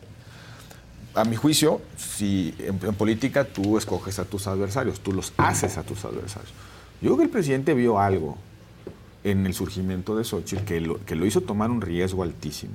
Porque no es que filtraran la información. No, el lo presidente No, no, en la mañanera. Sí, esas prácticas ya quedaron atrás. Ahora él, él lo hace de frente. con, la, con, con un par de delitos cometidos de camino, porque el presidente Sí. al momento que reveló información sujeta a un, a un escrutinio, a una, a una reserva de, de confidencialidad estricta, pues no. Hay una denuncia, ¿no? Pero el presidente no tiene ninguna facultad para revel- No, por eso, revelar pero habrá que desahogarlo donde se debe. Si hay una denuncia, si además hay una denuncia y el presidente eh, eh, mostró información que deriva de una denuncia, pues habrá cometido otro delito, que es haber este, hecho pública, violado la secrecía de una carpeta ministerial. Pero yo creo que fue Sí, un error. a ver qué dicen las autoridades. Y las autoridades, este, hay una denuncia porque Sí. yo aquí en China, bueno, no aquí en China, pero en China quién sabe cómo funciona, pero aquí ninguna persona, autoridad o no autoridad, mañanera o no mañanera, puede difundir datos de tu situación fiscal, Sí, patrimonial, corporativa. Está sujeto a unas reglas estrictas de, de protección. Que el presidente ha asum- ha asumido ese riesgo, me parece muy revelador de algo que estaba sucediendo. porque el presidente, el presidente se anima a hacer eso? Pudiendo haber miles de canales alternos para poderlo, para, eh, para provocar, No, la, para sembrar en la su duda. adversaria. Por lo La menos en- el ánimo- adversaria. el Acá ánimo- mi punto más allá de la forma es Para cómo terminar, repercutió. muchachos, por favor. Cómo repercutió eso en el supuesto crecimiento de, de Xochitl Gálvez. Yo creo que sí le dio crecimiento en, en materia de conocimiento, pero ese crecimiento fue así. En negativo. Torcido. dices. Sí, y, y- y para algunos, para algunos escépticos de, de- de la veracidad de las acusaciones, pues también están diciendo el presidente le preocupa a Xochitl. Sí. Y, claro. y- y aquí lo que eh, tenemos que asumir que en, en el contexto del país estamos hablando entre los muy los que los que quieren la continuidad del go- de, de Morena y los que quieren la alternativa a Morena. También ese tipo de lances desde el presidente cohesiona la alternativa a Morena, porque Claro. dicen, ah, caray, es, la- es- es el juego de la victimización. Yo creo que a la yo gente no he le medido gusta cómo le la fue honestidad. Sí, ¿no? ¿cómo? o sea, el hecho de que el presidente sea directo, yo, yo a eso le, le atribuyo gran parte de la aceptación que tiene. Con, con el, con el Sí, riesgo bueno, con, con el, con el riesgo de victimizar ¿eh? yo el presidente que sabe bien con la- Xochitl, el claro, presidente, el sabe bien. bien. qué pasa cuando sucede eh, cuando cuando Fox y en, y en un lance que en aquel momento muchos panistas eh, cuestionábamos eso del desafuero y la persecución que no era la vía sino vía democrática y bueno este terminó lo que terminó eh, el presidente sabe que, que el, la- el enorme capital que, que deriva de la victimización frente al poder. el presidente claro. lo sabe. Y, este, y creo que eso está medio regla en política. ¿no? Si, si el poder te voltea a ver y te, te convierte en una víctima, hay un espacio de oportunidad. Este, esto, el presidente, por- no, lo- no, no lo afirmo, lo pregunto, ¿por qué el presidente a estas alturas El llevaba elogio. unas semanas, Xochitl, ahí empezando y contando su historia y dice, a ver, a ver, a ver, espérame, espérame. Este, eh, y ahí les voy. El presidente. Y eso que había habido un acercamiento, ¿no? Previo. eh, La misma Xochitl lo dice, que la invitaron en 2017. Sí, sí, sí. Pero igual y como le explicaron las reglas ya no le gustó. O, o- o- o también te, te- te- te lo podía contestar Xochitl. Bueno, pues si, si soy tan, tan, si tengo todos esos Porque pecados me en mí, pues, porque invitaron. me invitaron. Pues por eso te digo, tal vez le explicaron las reglas a Xochitl, que acá es no, no mentir, no robar, no traicionar, y dijo, está difícil. ¿no? Mira, eso de no mentir, no robar, no traicionar, este, Tampoco- también está por Yo celebro que tengas pluralidad. Yo también, nunca nadie había querido venir, de Qué verdad. bueno, qué bueno. ¿Cuántos intentos hicimos y no permanecieron? Pero, pero además eso, eso es, eh, o- eh, ojalá sea más rutinario. el- Sí, el- que la gente escuche todas Pues las Claro, posiciones si y, aquí y no no, no era porque no quisiéramos, ¿verdad? Y, se, no, y y se puede discutir, diferir con respeto, con civilidad política, respetando las diferencias, Claro. no pasa nada. ¿no? Y reconociendo, por, lo- por lo menos en mi caso, yo reconozco la, la carrera, la trayectoria que tienes. ¿Qué decir de ti? No, Hombre, muchas Este, gracias. de- no te de olvides de nosotros De ahora que- con Frontera. Sí, eso sí. Ah, yo pensé que ibas a ser ya en Palacio, pues ya que llegue Ah, la... no, Oye, en no, sí, sí, sí. todos se olvidan. En Palacio si ya lo, tiene- todos se si lo tienen ahí en el calendario, dicen, Exacto, nos invitan. Gracias, Yo, yo quisiera rapidísimo nada más reconocer a los seis este, participantes como militantes nada más. No son dos, no son Claudia y Marcelo, son seis. Es Adán, es Monreal, es Noroña, es Manuel, es Claudia y Marcelo. Los seis, ¿no? Respeto y reconocimiento a ellos. Pues vamos a ver qué pasa de todo esto. Se va a poner más interesante porque estaba aburrido Morena. ¿eh? Estaba aburrido. Estaba muy aburrido, pues estaba así, como sin nada. Sí, hoy, hoy es un foro, hoy es- empiezan los foros del, del frente. Del frente. A ver cómo les va, cómo, cómo sale cada quien. Y luego, pues, en 10 días, la encuesta, La de, encuesta Morena. de Morena. Y, Sí, viene una muy buena parte del proceso. Y luego ya Halloween y después ya Exacto, Navidad, ya se acabó el año. ya. Más allá de colores, ¿presidenta mujer, sí o no? O sea, ¿crees que venga A mí una me encantaría, a mí me encantaría. Digo, Yo sí veo una presidenta Que mujer. venía bajando la escalera de mi casa, me encontré un cuadro que me dedicó una pintora eh, que decía, para Adela por la solidaridad siempre mostrada a la causa de las mujeres. Fechada 2007, 2007. ¿no? Este, entonces, pues claro, a mí me encantaría ver una presidenta mujer, ¿no? A ti es hora, también. sí, sí, sí. Ya es hora. Les toca, oye, nunca Nos en la toca. historia es Pero, impresionante. pero sobre todo porque, porque es la manera política, civilizada de, de enfrentar la grave crisis de violencia contra las mujeres. Sí, O sea, un, un gobierno encabezado por una mujer puede darle otro tono, otra forma de conducción Tendría al, que. al grave problema de la Sí, violencia, que ya es, es ina- que. ya es inadmisible. Como lo hizo la jefa de gobierno, o sea, 53% en delitos de alto impacto abajo. Y las niñas cambian su manera de pensar cuando ven una presidenta, cuando ven una gobernadora. Pues, pues sienten, o sea, que saben sí que se pueden puede, ser lo ¿no? que sea. Sí, ya mis, mis Perdón, dicen ¿eh? que pero es que gracias, más programa. Gracias, Giovanni. Gracias. café. Vaya, exacto, váyanse a una de las mesas de Polanco. Muchas gracias. Gracias. Próximo martes, solo con Adela Paola Durante. Gracias. De todo lo que se retrata ahí. ¿Sabías algo de eso? No, cuando decían que dijeron lo de eh, Señor de los Cielos y que tenía Ajá. convivencias, no sabía nada de eso y se me hizo muy fuerte. ¿Qué sí sabías? Pao? Pues obviamente sí comentaban la droga, ¿no? Sabía que era muy coqueto porque lo fue conmigo. ¿Era acoso? Yo creo que sí fue acoso porque me escribió en el Viper. Soy Paco Stanley, quiero ir a tomar un café contigo. Me agarró del cuello y me dijo, te dije que fuéramos a tomar un café. ¿Cómo te involucraron a ti? Ahora había una güera y la güera eras tú. Dijeron que había un cocinero que era de los hermanos Amezco, los narcotraficantes, y que ellos me dijeron, tienes que seducir a Mario para que Mario ponga a Paco. ¿Has vivido con odio, con resentimiento? Al principio sí, ¿Culpaste a alguien de lo que pasó? esto nunca se lo he contado a nadie, pero un día iba con mi hermana y volteo en un restaurante y estaba Samuel del Villar. Cuando lo veo me quería bajar y dije, lo voy a matar y mi hermana no, y se aceleró y no me dejó hacer nada, pero yo tenía un coraje sobre ese señor. Y cuando quisimos demandar, empezaron a seguir a mi hija. Dije, se acabó. Se acabó tu odio, se acabó mi odio, se para. No, no, no se para. Digo, sí se para. Y yo no quiero que maten a mi hija.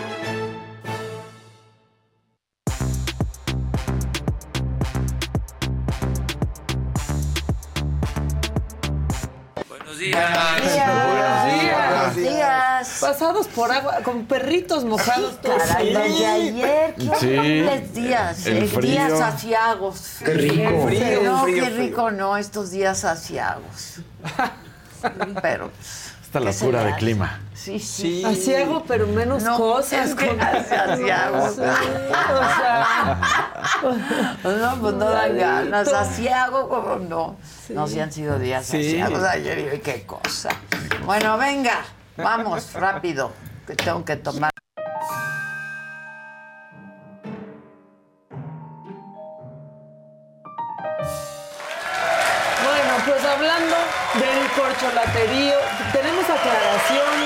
Tenemos cosas, pero quiero decir que pobre Claudia Sheinbaum. La doctora. La doctora, pues sabe lo que es tener que re- sonreír por compromiso. Pa' Porque, convivir, mire, sonríe por pa' convivir. Porque, híjole, me estaban grabando y pues ni modo tengo que aguantar el peor rap de la historia. Híjole. Échenlo, por favor. En su interior, lo que conlleva transformar a un partido superior. Ella es la única mujer con premio Nobel en México. Podría ser también del mundo entero. Ella inspira a que seamos un ejército. Desde cuando aspirando a un cambio verdadero. Nuestra doctora, nuestro analgésico. ¡Uh! ¡Arriba Morena! ¡Arriba México! ¡Arriba Tan simple como dar una lección invirtiendo lo que... Bueno, no, ya, Claudia, ya, gracias, no. Si yo gracias. fuera ella, hubiera dicho, por favor, ya denle su beca, Sí, pero ya, ya, que ya, no hable, ¿no? Bueno, se nos hizo viral. Y ayer tenemos que decir, ayer todo el día se trató de una cosa. De Marcelo. ok. No, no, no. Se burló el presidente del tema de ya los hoy jóvenes del salió a Lago decir, de Moreno. él hoy salió a decir, hoy en la mañanera dijo que no, que, Que- como- que no hubo- él que fue haría una silencio. cosa de eso, Sí. fue un silencio. Yo también creo que no se burlaría. Yo pero creo que no yo o no se dio cuenta. o- Nosotros vamos a poner las cartas sobre la mesa. Documentemos. Aquí está el video del día de ayer que se hizo viral. Yo la verdad es que sí alcanzo a escuchar, pero desde la transmisión, sí alcanzo a escuchar que dicen Lagos de Moreno. No sé si eso haya alcanzado a escuchar El presidente. presidente. Échenlo, por favor. La tiene también Chicoche. Chicoche la canta. ¿Eh? Este. Bueno, ya. Eugenia también. Ah, sí, sí, sí. sí. Vámonos a desayunar ya, ya, ya, ya, ya. Están aquí unos compañeros de Argentina. Eh, si, si vienen mañana, mañana le damos posibilidad. Sí, mañana sí estás aquí. ¿Cuándo te vas? ¿Cuándo me voy? Ah, sí. No, sí lo oyó. Sí, se O escucha. sea, Sí, claro. si nosotros en un audio de un... No, Pero o es sea, que estás ahí digo, presente. es Además, primero fue ¿no? uno. Y luego muchos. Y luego, Luego fueron muchos. varios. Sí. No, bueno, Maca, Ahora. no se puede Ahora. Les voy a decir. desoír. les voy a- Exacto. Sí, no, sí se oye, sí se oye. Tengo otra, otra toma. Ah, sí. Alcanza incluso el presidente a felicitar al diario Basta porque le dicen, ah, el aniversario, no sé qué. Y eso sí lo escucha. Tenemos otra toma, por favor.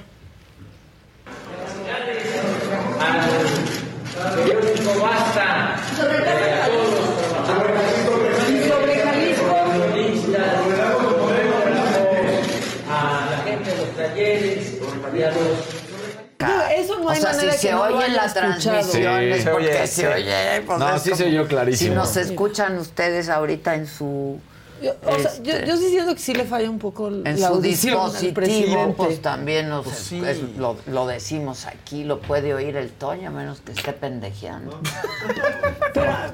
Esa es la cosa. Esa es la cosa, por eso lo digo. sí, se escuchó, la Se se escucha clarito. Pero por, por- por eso puse estos dos videos, porque si había dudas si el presidente había alcanzado a escuchar en el salón de tesorería eso, cuando ya iba para afuera, Escuchó lo de Basta. escuchó lo de Ajá. Basta y ahí otra Y ahí vez otra dicen sobre Jalisco, Jalisco, sobre Jalisco. O sea, no es Ahora, falso, pero hoy se el exagera. presidente no lo justificó. Yo no, no me dedico Claro. a eso, sino todo lo contrario.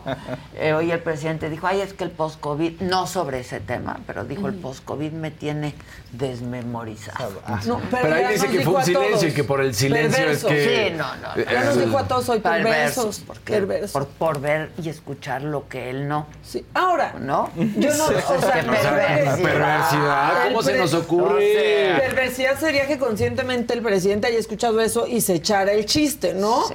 Pero lo que sí no pasó es que el presidente habla de todo.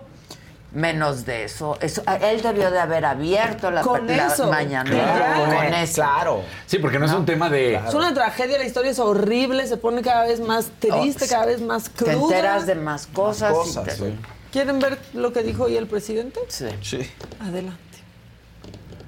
Ayer, como a ustedes les consta, eh, al final de la conferencia, ya cuando habíamos terminado, empezaron a gritar y no escuché nada, nada.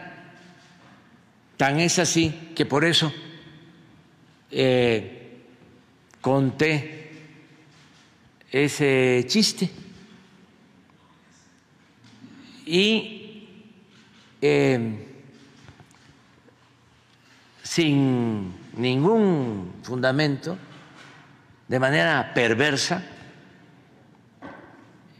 eh, sostuvieron todo el día de ayer en la prensa vendida y alquilada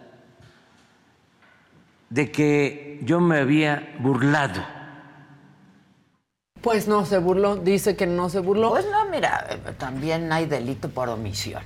Y Ah, sí, exacto, solo no sea, de eso. Él Claro, debió claro. de haber abierto la mañanera con el tema. Y hay delito de omisión. Claro. Presidente, ¿qué le vamos a ¿Qué y por favor, ya basta de chicoche.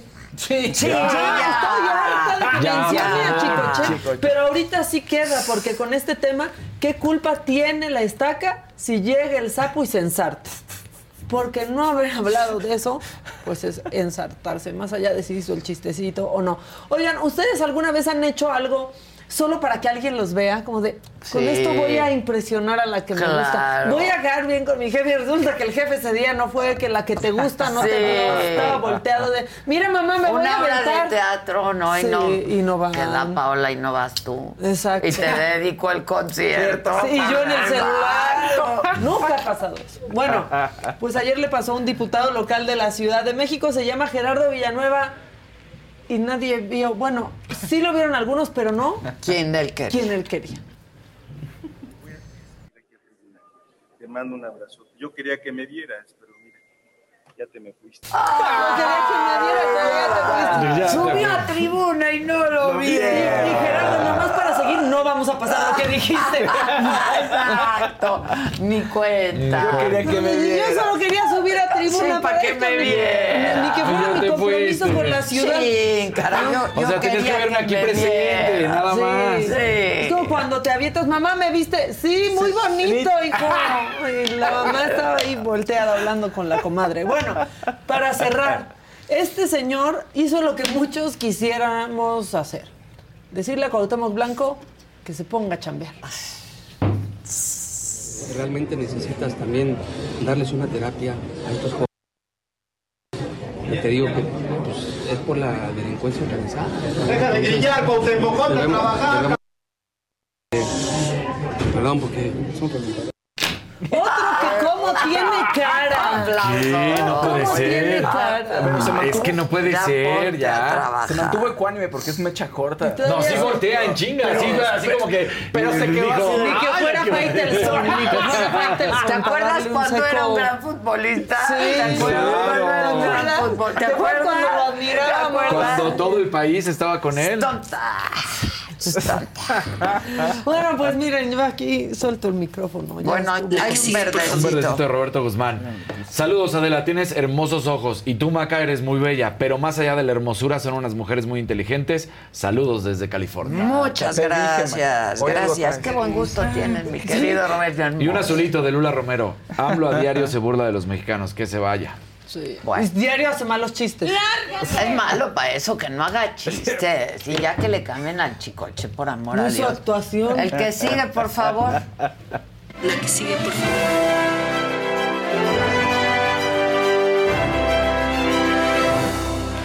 Oigan, pues malas noticias para los fans de Britney Spears y también para Britney Spears, obviamente, porque resulta que se divorció ya de Sam Asghari, con quien llevaba un año, quien había sido un pilar muy importante emocionalmente durante. Estoy muy triste, fíjate. estás muy triste. Un pilar durante el tema del conservatorship en los últimos años en los que Muy Britney estaba guapo muy él. mal. Sí. Velo. Se conocieron en un video que, que hizo Britney, que se llama Slumber Party, y él era el galán en el video. Se conocen ahí, se enamoran y pues termina casándose ya cuando termina todo lo del relajo de la tutela, ¿no? ¿Qué se puede ver de esto? Que a veces uno como hombre tiene el, tiene el complejo de Salvador y crees que sí, yo a. Britney voy a sacar a Britney. Y resulta que Britney, pues, vamos, todos tenemos problemas, pero Britney sí necesita quizá una atención diferente. Pero las mujeres también No. tienen Sí, ese es lo que te iba a complejo. decir Sí. yo. sí. Más, Más creo. De Salvador. Ya no va Sí. a tomar conmigo. Sí.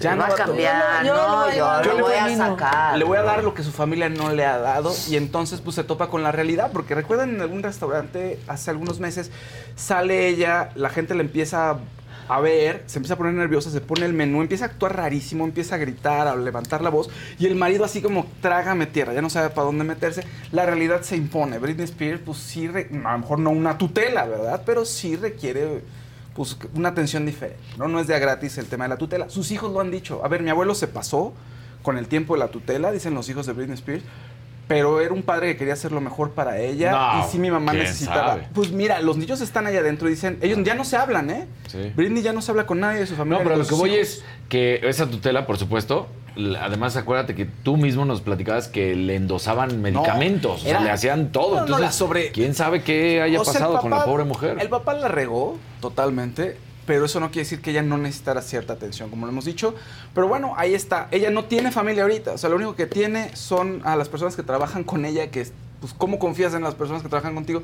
Del todo, pues, o sea, Sí, les sí, paga sí. un sueldo, van van a estar ahí complaciéndola para que le siga pagando un sueldo. Entonces, pues vamos a ver qué ocurre con Britney. La familia está muy preocupada, pero no se habla apenas con la mamá. Empezó a platicar hace algunos meses y dicen que podría, pues esto podría ser un acercamiento para la familia, ¿no? ¿Por qué pasan los años y decimos lo mismo Sí. de, eh, de Britney, Pues pobre? Sí, no. pobre mujer. Sí. Pobre Y nosotros también no lo superamos entonces. No, no superamos a, a Britney ni a su tutela. Oigan, Luis Miguel dio de qué hablar porque se tomó unos minutos para bajar de su pedestal y saludar a una de las presentadoras argentinas pues, más importante de aquel país. Puta, ya le gustó. No, pero tí- espérate, Tienes tiene 96, ¿no? años. Ah, pues que... que Es miéntale, también le gustó. Sí. ¿Ya le gustó? Pues No, qué bonito, la verdad. Bajó, tenemos el video y ponlo Para que sin ya dejen de decir que no es. Sí, ella dice, a ver, yo lo he visto varias veces y si es, mira, ella está, baja del escenario, o sea, y baja con ella y le da una rosa blanca, le da la saluda de beso. ¿Se acuerdan cuando le dio un beso a en la doña? Estaba en Sí. el público, la invita al concierto, está en las primeras filas. Y cuando ve que se va a retirar, él dice, pénense, pénense, pénense, baja del Ah, escenario. Es muy educado. Sí. Es un caballero. Es un caballero. Y dijo ella, a ver, yo no sé si está raro, si se ve diferente, pero sí es él. O sea, sí es él y sigue siendo el mismo. Pues claro que se ve raro si bajó 10 o 15 Ay, kilos. no manches. o 20, o sea. la señora tiene 96 Pero- años. Ella debe de saber Claro. cómo pasan los años, ¿no creen? Ya- Sí. nomás. Se ve muy bien. Se ve, Se ve perfecto, nada más que no bien. estamos acostumbrados a esta. Ahora ¿Saben? Argentina me tiene Porque harta. estaba botagado. Me tiene- Estoy harta de Argentina, manita. O sea, a punto de irse al caño con mi ley. Sí, y ellos pensando en, el, si en Luis el Miguel doble es de. Luis Cortina Miguel. de humo. Es cortina de humo, Cortina de exacto. humo. O sea, no se Cortina. distraigan. Oigan, y para cerrar, eh, Wendy Guevara anunció que va a ser resulta y resalta en el Teatro Metropolitan, ya empezando, empezando a escalar y abusando ese, todo ese capital de fama que tiene para triunfar y seguir triunfando. Entonces, pongamos el video que, donde nos informa que va a ser su resulta y resalta en el Metropolitan. Y recuerden que este, ¿cuándo? Este 14 de septiembre empieza mi gira de Resulta y Resalta en el Metropolitan. Y vamos a tener invitados a Emilio Osorio que va a cantar ahí. Halcones, si pueden ir, vayan, va a estar perro. Gracias Wendy, te amo por invitarme. Al chile me cagué en cuanto me invitaron. Eh, a Wendy capitalizando. Pero su Instagram ayer se cerró del de 6 millones. ¿Qué pasó? Este, dicen, ay, lo bajó ella o a lo mejor se lo cerraron. Pero bueno, tiene una cuenta de respaldo, no puede recuperar su Instagram. ¿Cuántos bueno. millones ganó con la Casa de los Como cuatro, ¿Cuatro? Sí. Cuatro y, cuatro y cachito. ¿Cómo? No, pero Cuatro de seguidores o No, de de seguidores. Ah, no, también. Sí, Entró con cuatro, uno y medio. Como Mira, y cuatro, ya cinco. tenía seis Eh. ahora. Y Le va a ir muy bien. bajaron. No, le va a ir increíble. ¿no? Pues ahí está. Saludos, güey. Saludos, Wendy. Saludos, Wendy. Saludos, Saludos, Wendy. Wendy. Saluditos, Saludos, nena. Ven, sí, sí, ya me quedo aquí. ¿Ya? Des- oh, bueno, pues tengo Ah, más, pero dijeron ¿qué? que me las aviento, Sí, me las aviento más rápido. Jerry Moa estaba muy enferma, o sea, estaba muy ¿Qué contenta iba a la universidad. eh?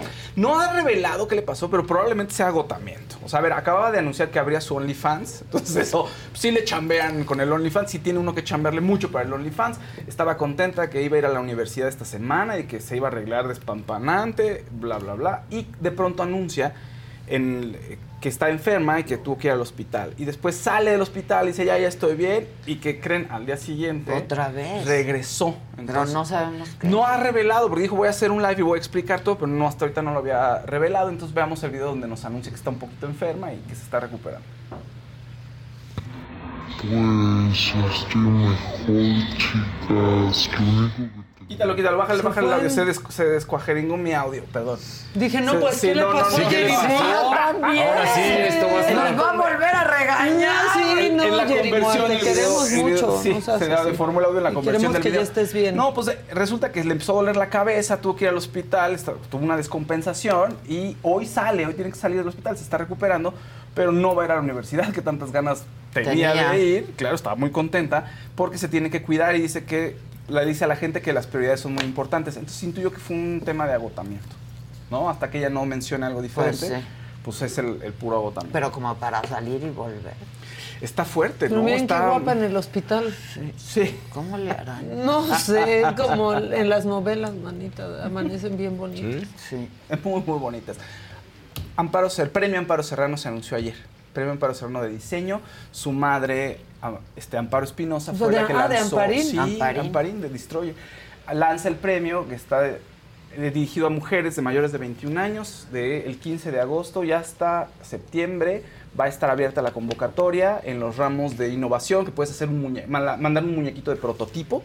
¿no? Como ella hacía sus muñecas. Ajá, ajá. Entonces puedes mandar tú un muñeco prototipo o hacer algo un poquito más eh, convencional, digamos, ¿no? Como un cartel o algo en video. Y el premio serán 100 mil pesos. Básicamente lo que dice es que a través del reconocimiento puedes cambiar vidas, ¿no? No tanto habla sobre el dinero, sino que dice ella, bueno, mi hija hizo un dibujo y yo lo puse junto a Picasso, ¿no? Junto a un Picasso y dijo, ya, pues eh, debe ser bueno lo que hice porque mi mamá lo puso junto a un gran pintor. Entonces dice, eso cambia la diferencia y muchas veces solo necesitamos un reconocimiento para salir adelante, ¿no? Entonces, bueno, pues ahí está el legado de, de Amparo Sí, Serrano. es un año, ¿no? Sí, ya un año. Qué Qué rápido. Sí. La que sigue, por favor. Oigan, antes de la que sigue, por favor, no dejen de ver el próximo martes eh, solo con Adela, con Paola Durante, no se la pierdan. Está muy buena esa entrevista. Tenemos el promo, ¿no? A ver, venga. Es que no lo pelamos hace rato. Este documental y qué, qué piensas de todo lo que se retrata ahí. ¿Sabías algo de eso? No, cuando decían que dijeron lo de eh, Señor de los Cielos y que Ajá. convivencias, no sabía nada de eso y se me hizo muy fuerte. ¿Qué sí sabías? Pues obviamente sí comentaban la droga, ¿no? Sabía que era muy coqueto porque lo fue conmigo. ¿Era acoso? Yo creo que sí fue acoso porque me escribió en el Viper. Soy Paco Stanley, quiero ir a tomar un café contigo. Me agarró del cuello y me dijo, te dije que fuéramos a tomar un café. ¿Cómo te involucraron a ti? Ahora había una güera y la güera eras tú. Dijeron que había un cocinero que era de los hermanos Amezcua, los narcotraficantes, y que ellos me dijeron, tienes que seducir a Mario para que Mario ponga a Paco. ¿Has vivido con odio, con resentimiento? Al principio sí. ¿Culpaste a alguien de lo que pasó? Esto nunca se lo he contado a nadie. Pero un día iba con mi hermana y volteo en un restaurante y estaba Samuel del Villar. Cuando lo veo me quería bajar y dije, lo voy a matar. Y mi hermana no, y se aceleró. Y no me dejó hacer nada, pero yo tenía un coraje sobre ese señor. Y cuando quisimos demandar, empezaron a seguir a mi hija. Dije, se acabó. Se acabó tu odio, se acabó mi odio, se para. No, no, no se para. Digo, sí se para. Y yo no quiero que maten a mi hija. Ay, muy, buena Muy bien. entrevista, la verdad. No dejen de verla próximo martes 7 de la noche, como todos los martes, solo con Adela. Perdona. Venga, Nunca, su, nunca. Su, su- su vestido.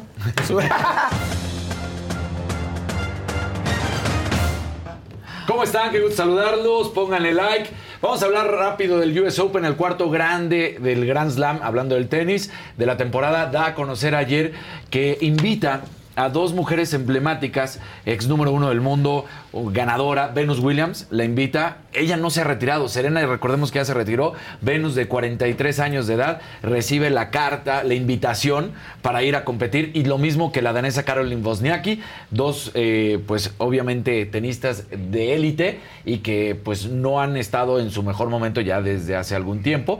Y ella en específico, Caroline Wozniacki, se fue tres años, se retiró tres años para ser mamá y entonces ahora está de regreso, pero le invitan. ¿Por qué tienen que ser estas invitaciones? Porque no calificarían al cuadro principal porque no están dentro del top del ranking. Entonces llegan vía invitación para que puedan tratar de competir y buscar un espacio en el cuadro principal. Así que bien por ellas dos. Hablemos ahora del chisme de ayer. Michael Orr se pone bueno y se actualiza, ¿no?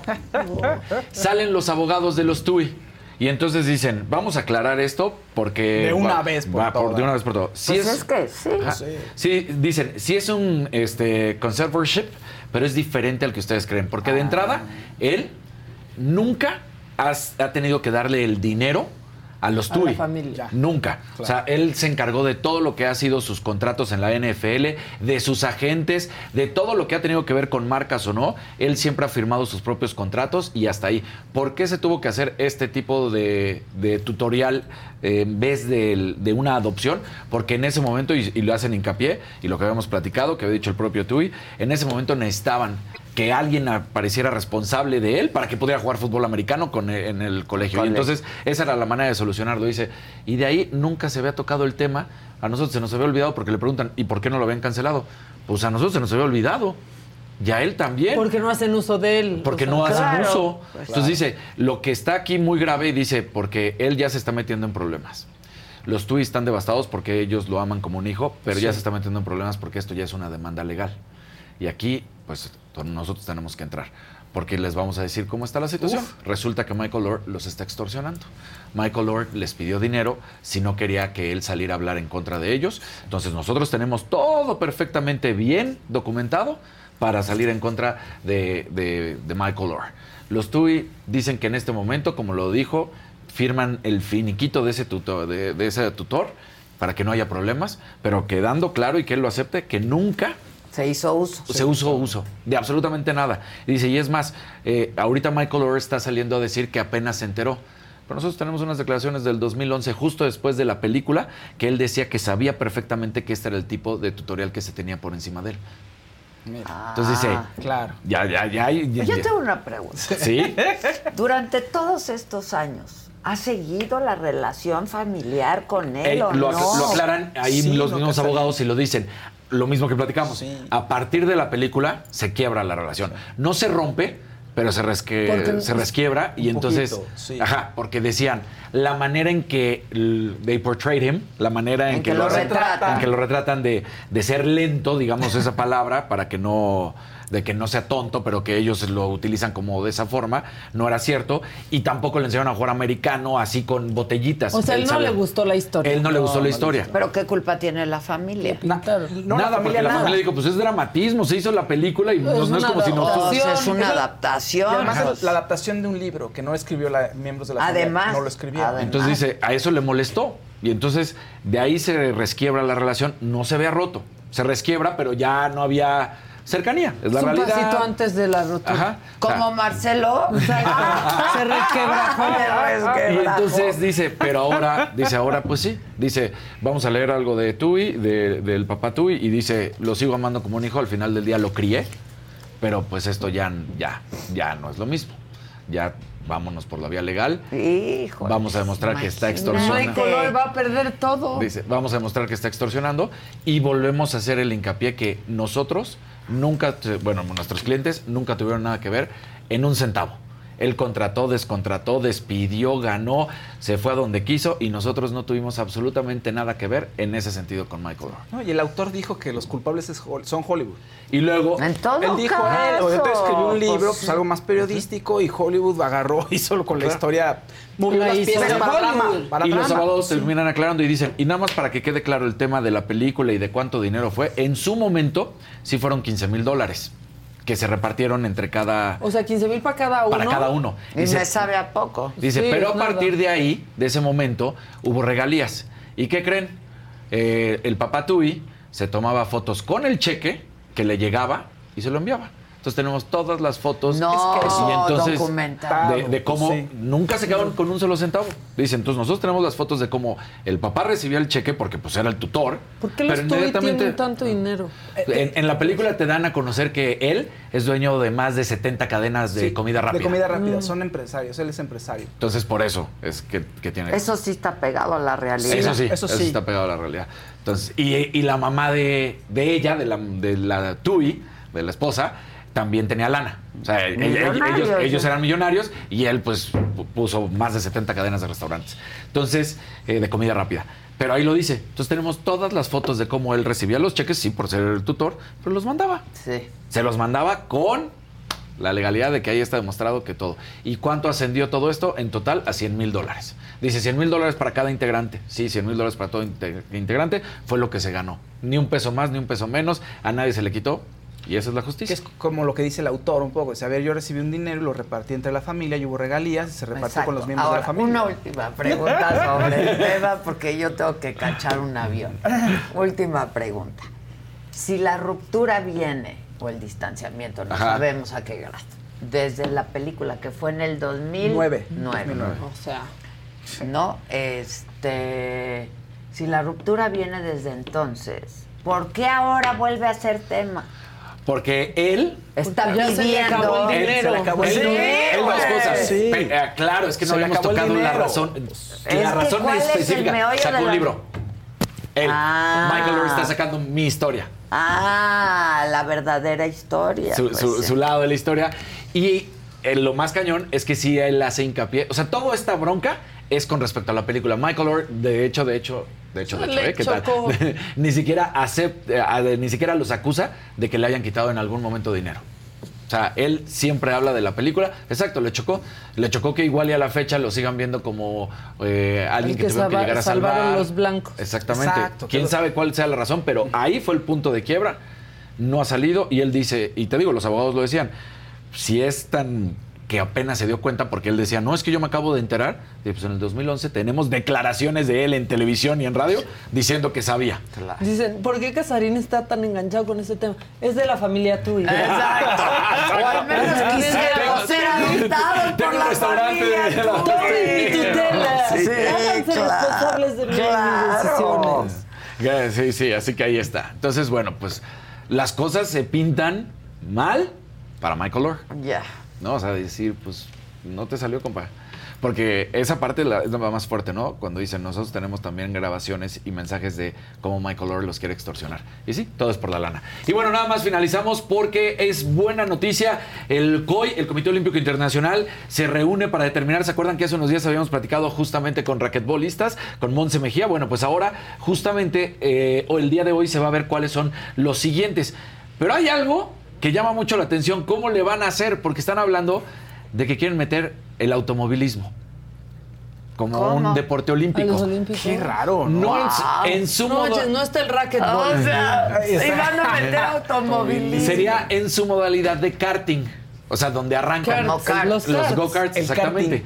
Pero dicen, ¿cómo va a ser eso? Pues sí. Entonces, ¿cuáles son los que se van a pelear para conseguir un lugar? El softball, el béisbol, el breakdance, el kickboxing, lacrosse, karate, squash, cricket, el flag football, o sea, el fútbol americano, pero de bandera. eh, tochito? el tochito, o sea, el que tienes el pañuelo, la Sí, bandera, ya, como le dicen. ya, ya, fútbol claro. bandera, que te la- y el karting. Entonces, de esos No, ya es una van a salir nuevos, raro, no ¿no? son todos, obviamente. De esos va a haber una selección y se va a decidir cuáles serán los nuevos deportes olímpicos para 2028. ¿Cuántos más tienen que ¿Cuántos ser? entre ellos? Es que de todos estos Van a entrar elegir cuatro. cu- cuatro. Pero también podría ser que salgan otros. Y entonces toma, no manches. Sí. ¿Y a quién baila breakdance? ¿O todavía? Es bien noventero, ¿verdad? Muy noventero. Oye, lo suficientemente importante como para que lo consideren. Y ¿no? los No invitaban a los programas de tele. Sí. breakdance en los Y 90. hacían el gusano. Pues vamos a ver en, en qué termina. Y, y ahí está. Y si quieres ponemos lo destacado de tiro directo. Y si no, pues ya Pues no. terminamos. Y si no, pues ya terminamos. Pónganlo, pónganlo. Es que me estaba yo pensando que eh, le contaba yo a Gil que me encontré un cuadro, bajando la escalera, un cuadro que tengo en mi casa y me clavé viendo la dedicatoria y yo dije 2007. No, me equivoqué. 97. Apoyando a las mujeres, pues claro. Desde el Sí me 97. gustaría mucho Claro. que una mujer llegara a la presidencia, ¿no? Claro. Este, apuestas rápido antes del tiro directo. ¿Marcelo se va o se queda? Marcelo se va. Mira, cantada ya no es traición. Yo digo eso. Si ya avisó, ya no es traición. No, pero aparte, pues está, pero va a documentar. Tiene que. O sea, Ah, usted no, que. apuesta, apuesta, va a documentar sus Sí, dichos. Sí. Yo digo que no va a documentar. Yo creo que se va a ir así nada más. O sea, no creo que documente. ¿Tú? Yo digo que se va sin, Sin documentar. explicar. Sí, yo también. No, yo creo que no haría una cosa así, Marcelo, sin tener todos los pelos de la burra en la mano, ¿no? Claro. Pero pues Porque ayer, qué ¿por qué no los desprestigio, qué pataleo, ¿no? Sí, exacto. Está tratando de reconstruir, tiene O sea, 10 fue una días. mague. Fue, o sea, como A para ver ver, qué si- tal, a ver si simbra algo. Y Pues vayamos a ver qué Pero ya pasa. lo desmintió el presidente y duro, ¿no?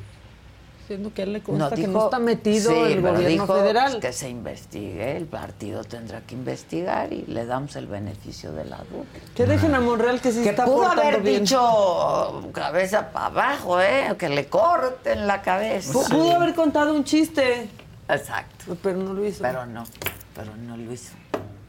Mejor por esta. dijo. Hay que, hay que escuchar. Ahora vamos a decir mejor por cuál. Hay que escuchar. Bueno, venga el tiro directo. Poner sobre la mesa el fracaso de Tigres y Monterrey en una liga que venían dominando y representando dignamente al fútbol de México. Así veníamos. Oye, Elio, Elio, de la eliminación Elio, de la a ver, más allá de la eliminación. Se fracasa, se fracasa. Elio, ¿qué le vieron al Tano Ortiz? O sea, de verdad, ¿qué le vieron al Tano? Que era entrenador Sí, de la América. ¿Por qué llevaron al Tano Ortiz si es un perdedor de semifinales? Mira, el, te- el tema es el siguiente para mí. Es una gran pregunta esa.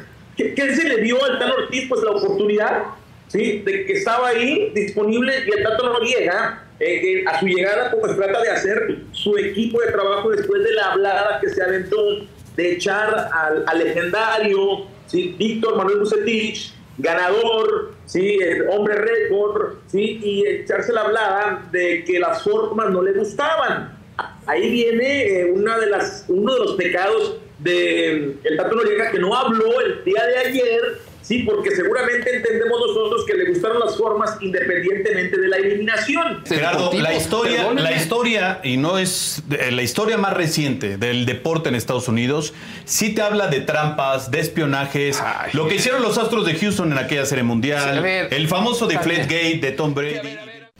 Bueno, Está en la saga y ahí lo pueden ver, pero también nos pueden escuchar en podcast por Pitaya, en todos donde se- Sí. todas las plataformas donde se transmite podcast y nos pueden ver en Roku. En el 110. En el 116 de Roku. Ya no hay pretexto que no sé ponerle, que no sé qué. Si ya no saben cuánto. ponerle al rojo, al Roku, ya, Ya, también personas. también, O sea, personas. Si no le sale ahí un tele. canal, tiene que entrar al Roku TV. Ándale, o sea, porque. Prende la tele. Y sale un canalito de Roku, ahí. y ahí, Ahí se se, meter. meten. Y en el 116, ahí estamos nosotros. Ahora vamos por saga. Samsung TV. Eh, vamos por Samsung TV. Oye, y que si Wendy no vuelve a la saga, pues yo creo que Wendy va a tener contratos buenos, ¿no? Pues yo creo que va a estar muy Va a estar en el Metropolitan, yo creo que luego el after proyectos. casa. Pero el after es un solo día, ¿no? Sí, el after. ¿Es hoy? ¿Es mañana? Es, ahorita te digo que es, pero... El 18, ¿no? 18, no, es mañana, es mañana. Es mañana y luego, pues, yo creo que le van a salir lo que muchas se cosas en. Televisa. ¿no? Y su Sí. telenovela de Juan Osorio. Si es No, que- y vi un anuncio como Sí, es sí vencer escribió. la culpa o algo así, subieron que iba a haber, no sé si un Ah, que iba a especial participar. o va a Sí, participar. va a participar, sí, Yo sí. ya la vi, ¿Qué es este, vencer la culpa? como Es una un- saga, una de, saga de novelas, novelas. de Ah. telenovelas que ha hecho Sí, Rocío que es- Campo. exacto, que es vencer Donde la yo ya culpa. la vi es en la serie de Gloria Trevi. A Wendy. A A Wendy. Sale ahí, me da, me Pero mucha ya risa. está grabado desde hace Sí, mucho. se grabó hace mucho Ya y se nota la que se grabó hace mucho porque la que más habla es Kimberly, la más Oye, preciosa. sí, o sea, si no hubiera sido pero Wendy todo. En una de esas nos traemos a la Kimberly y a la Paola, ¿no? Sí, vénganse. Que, que vengan a Ahora sí están perdidas. Están bien perdidas. Ya No. olvídate de perdidas. Ya. Se, des, se desquebrajó Se desquebrajó. Un resquebrajamiento. Bueno, pues muchas gracias, Gracias. muchachos, gracias a todo el equipo, muchas gracias. Yo mañana estaré ausente porque voy de chamba, pero aquí está todo el equipo como siempre. Gracias y gracias a ustedes por su atención y compañía. Hoy jueves toca a 5 de la tarde, se te estuvo di y di. Mañana viernes, aquí 9 de la mañana, estará todo el equipo y en la tarde Las fauces del Fausto, 5 las PM. fauces del Fausto. Vamos a Ahora, ¿quién tirar, van a vamos a meter al caldero, Fausto? Ya se les hay acabó. gente, no hay gente, hay gente. Hay gente Mira, que no le gusta mientras- la comida mexicana, puede ser, o gente no sabemos, no sabemos. no, ya, pobre Yaritza, ya a tener que- déjenla en No paz sé. esa 100 pobre mil niña, seguidores, ya. pobre mujer. No sabemos. eh, Que podría tengan ser. un buen día, gracias.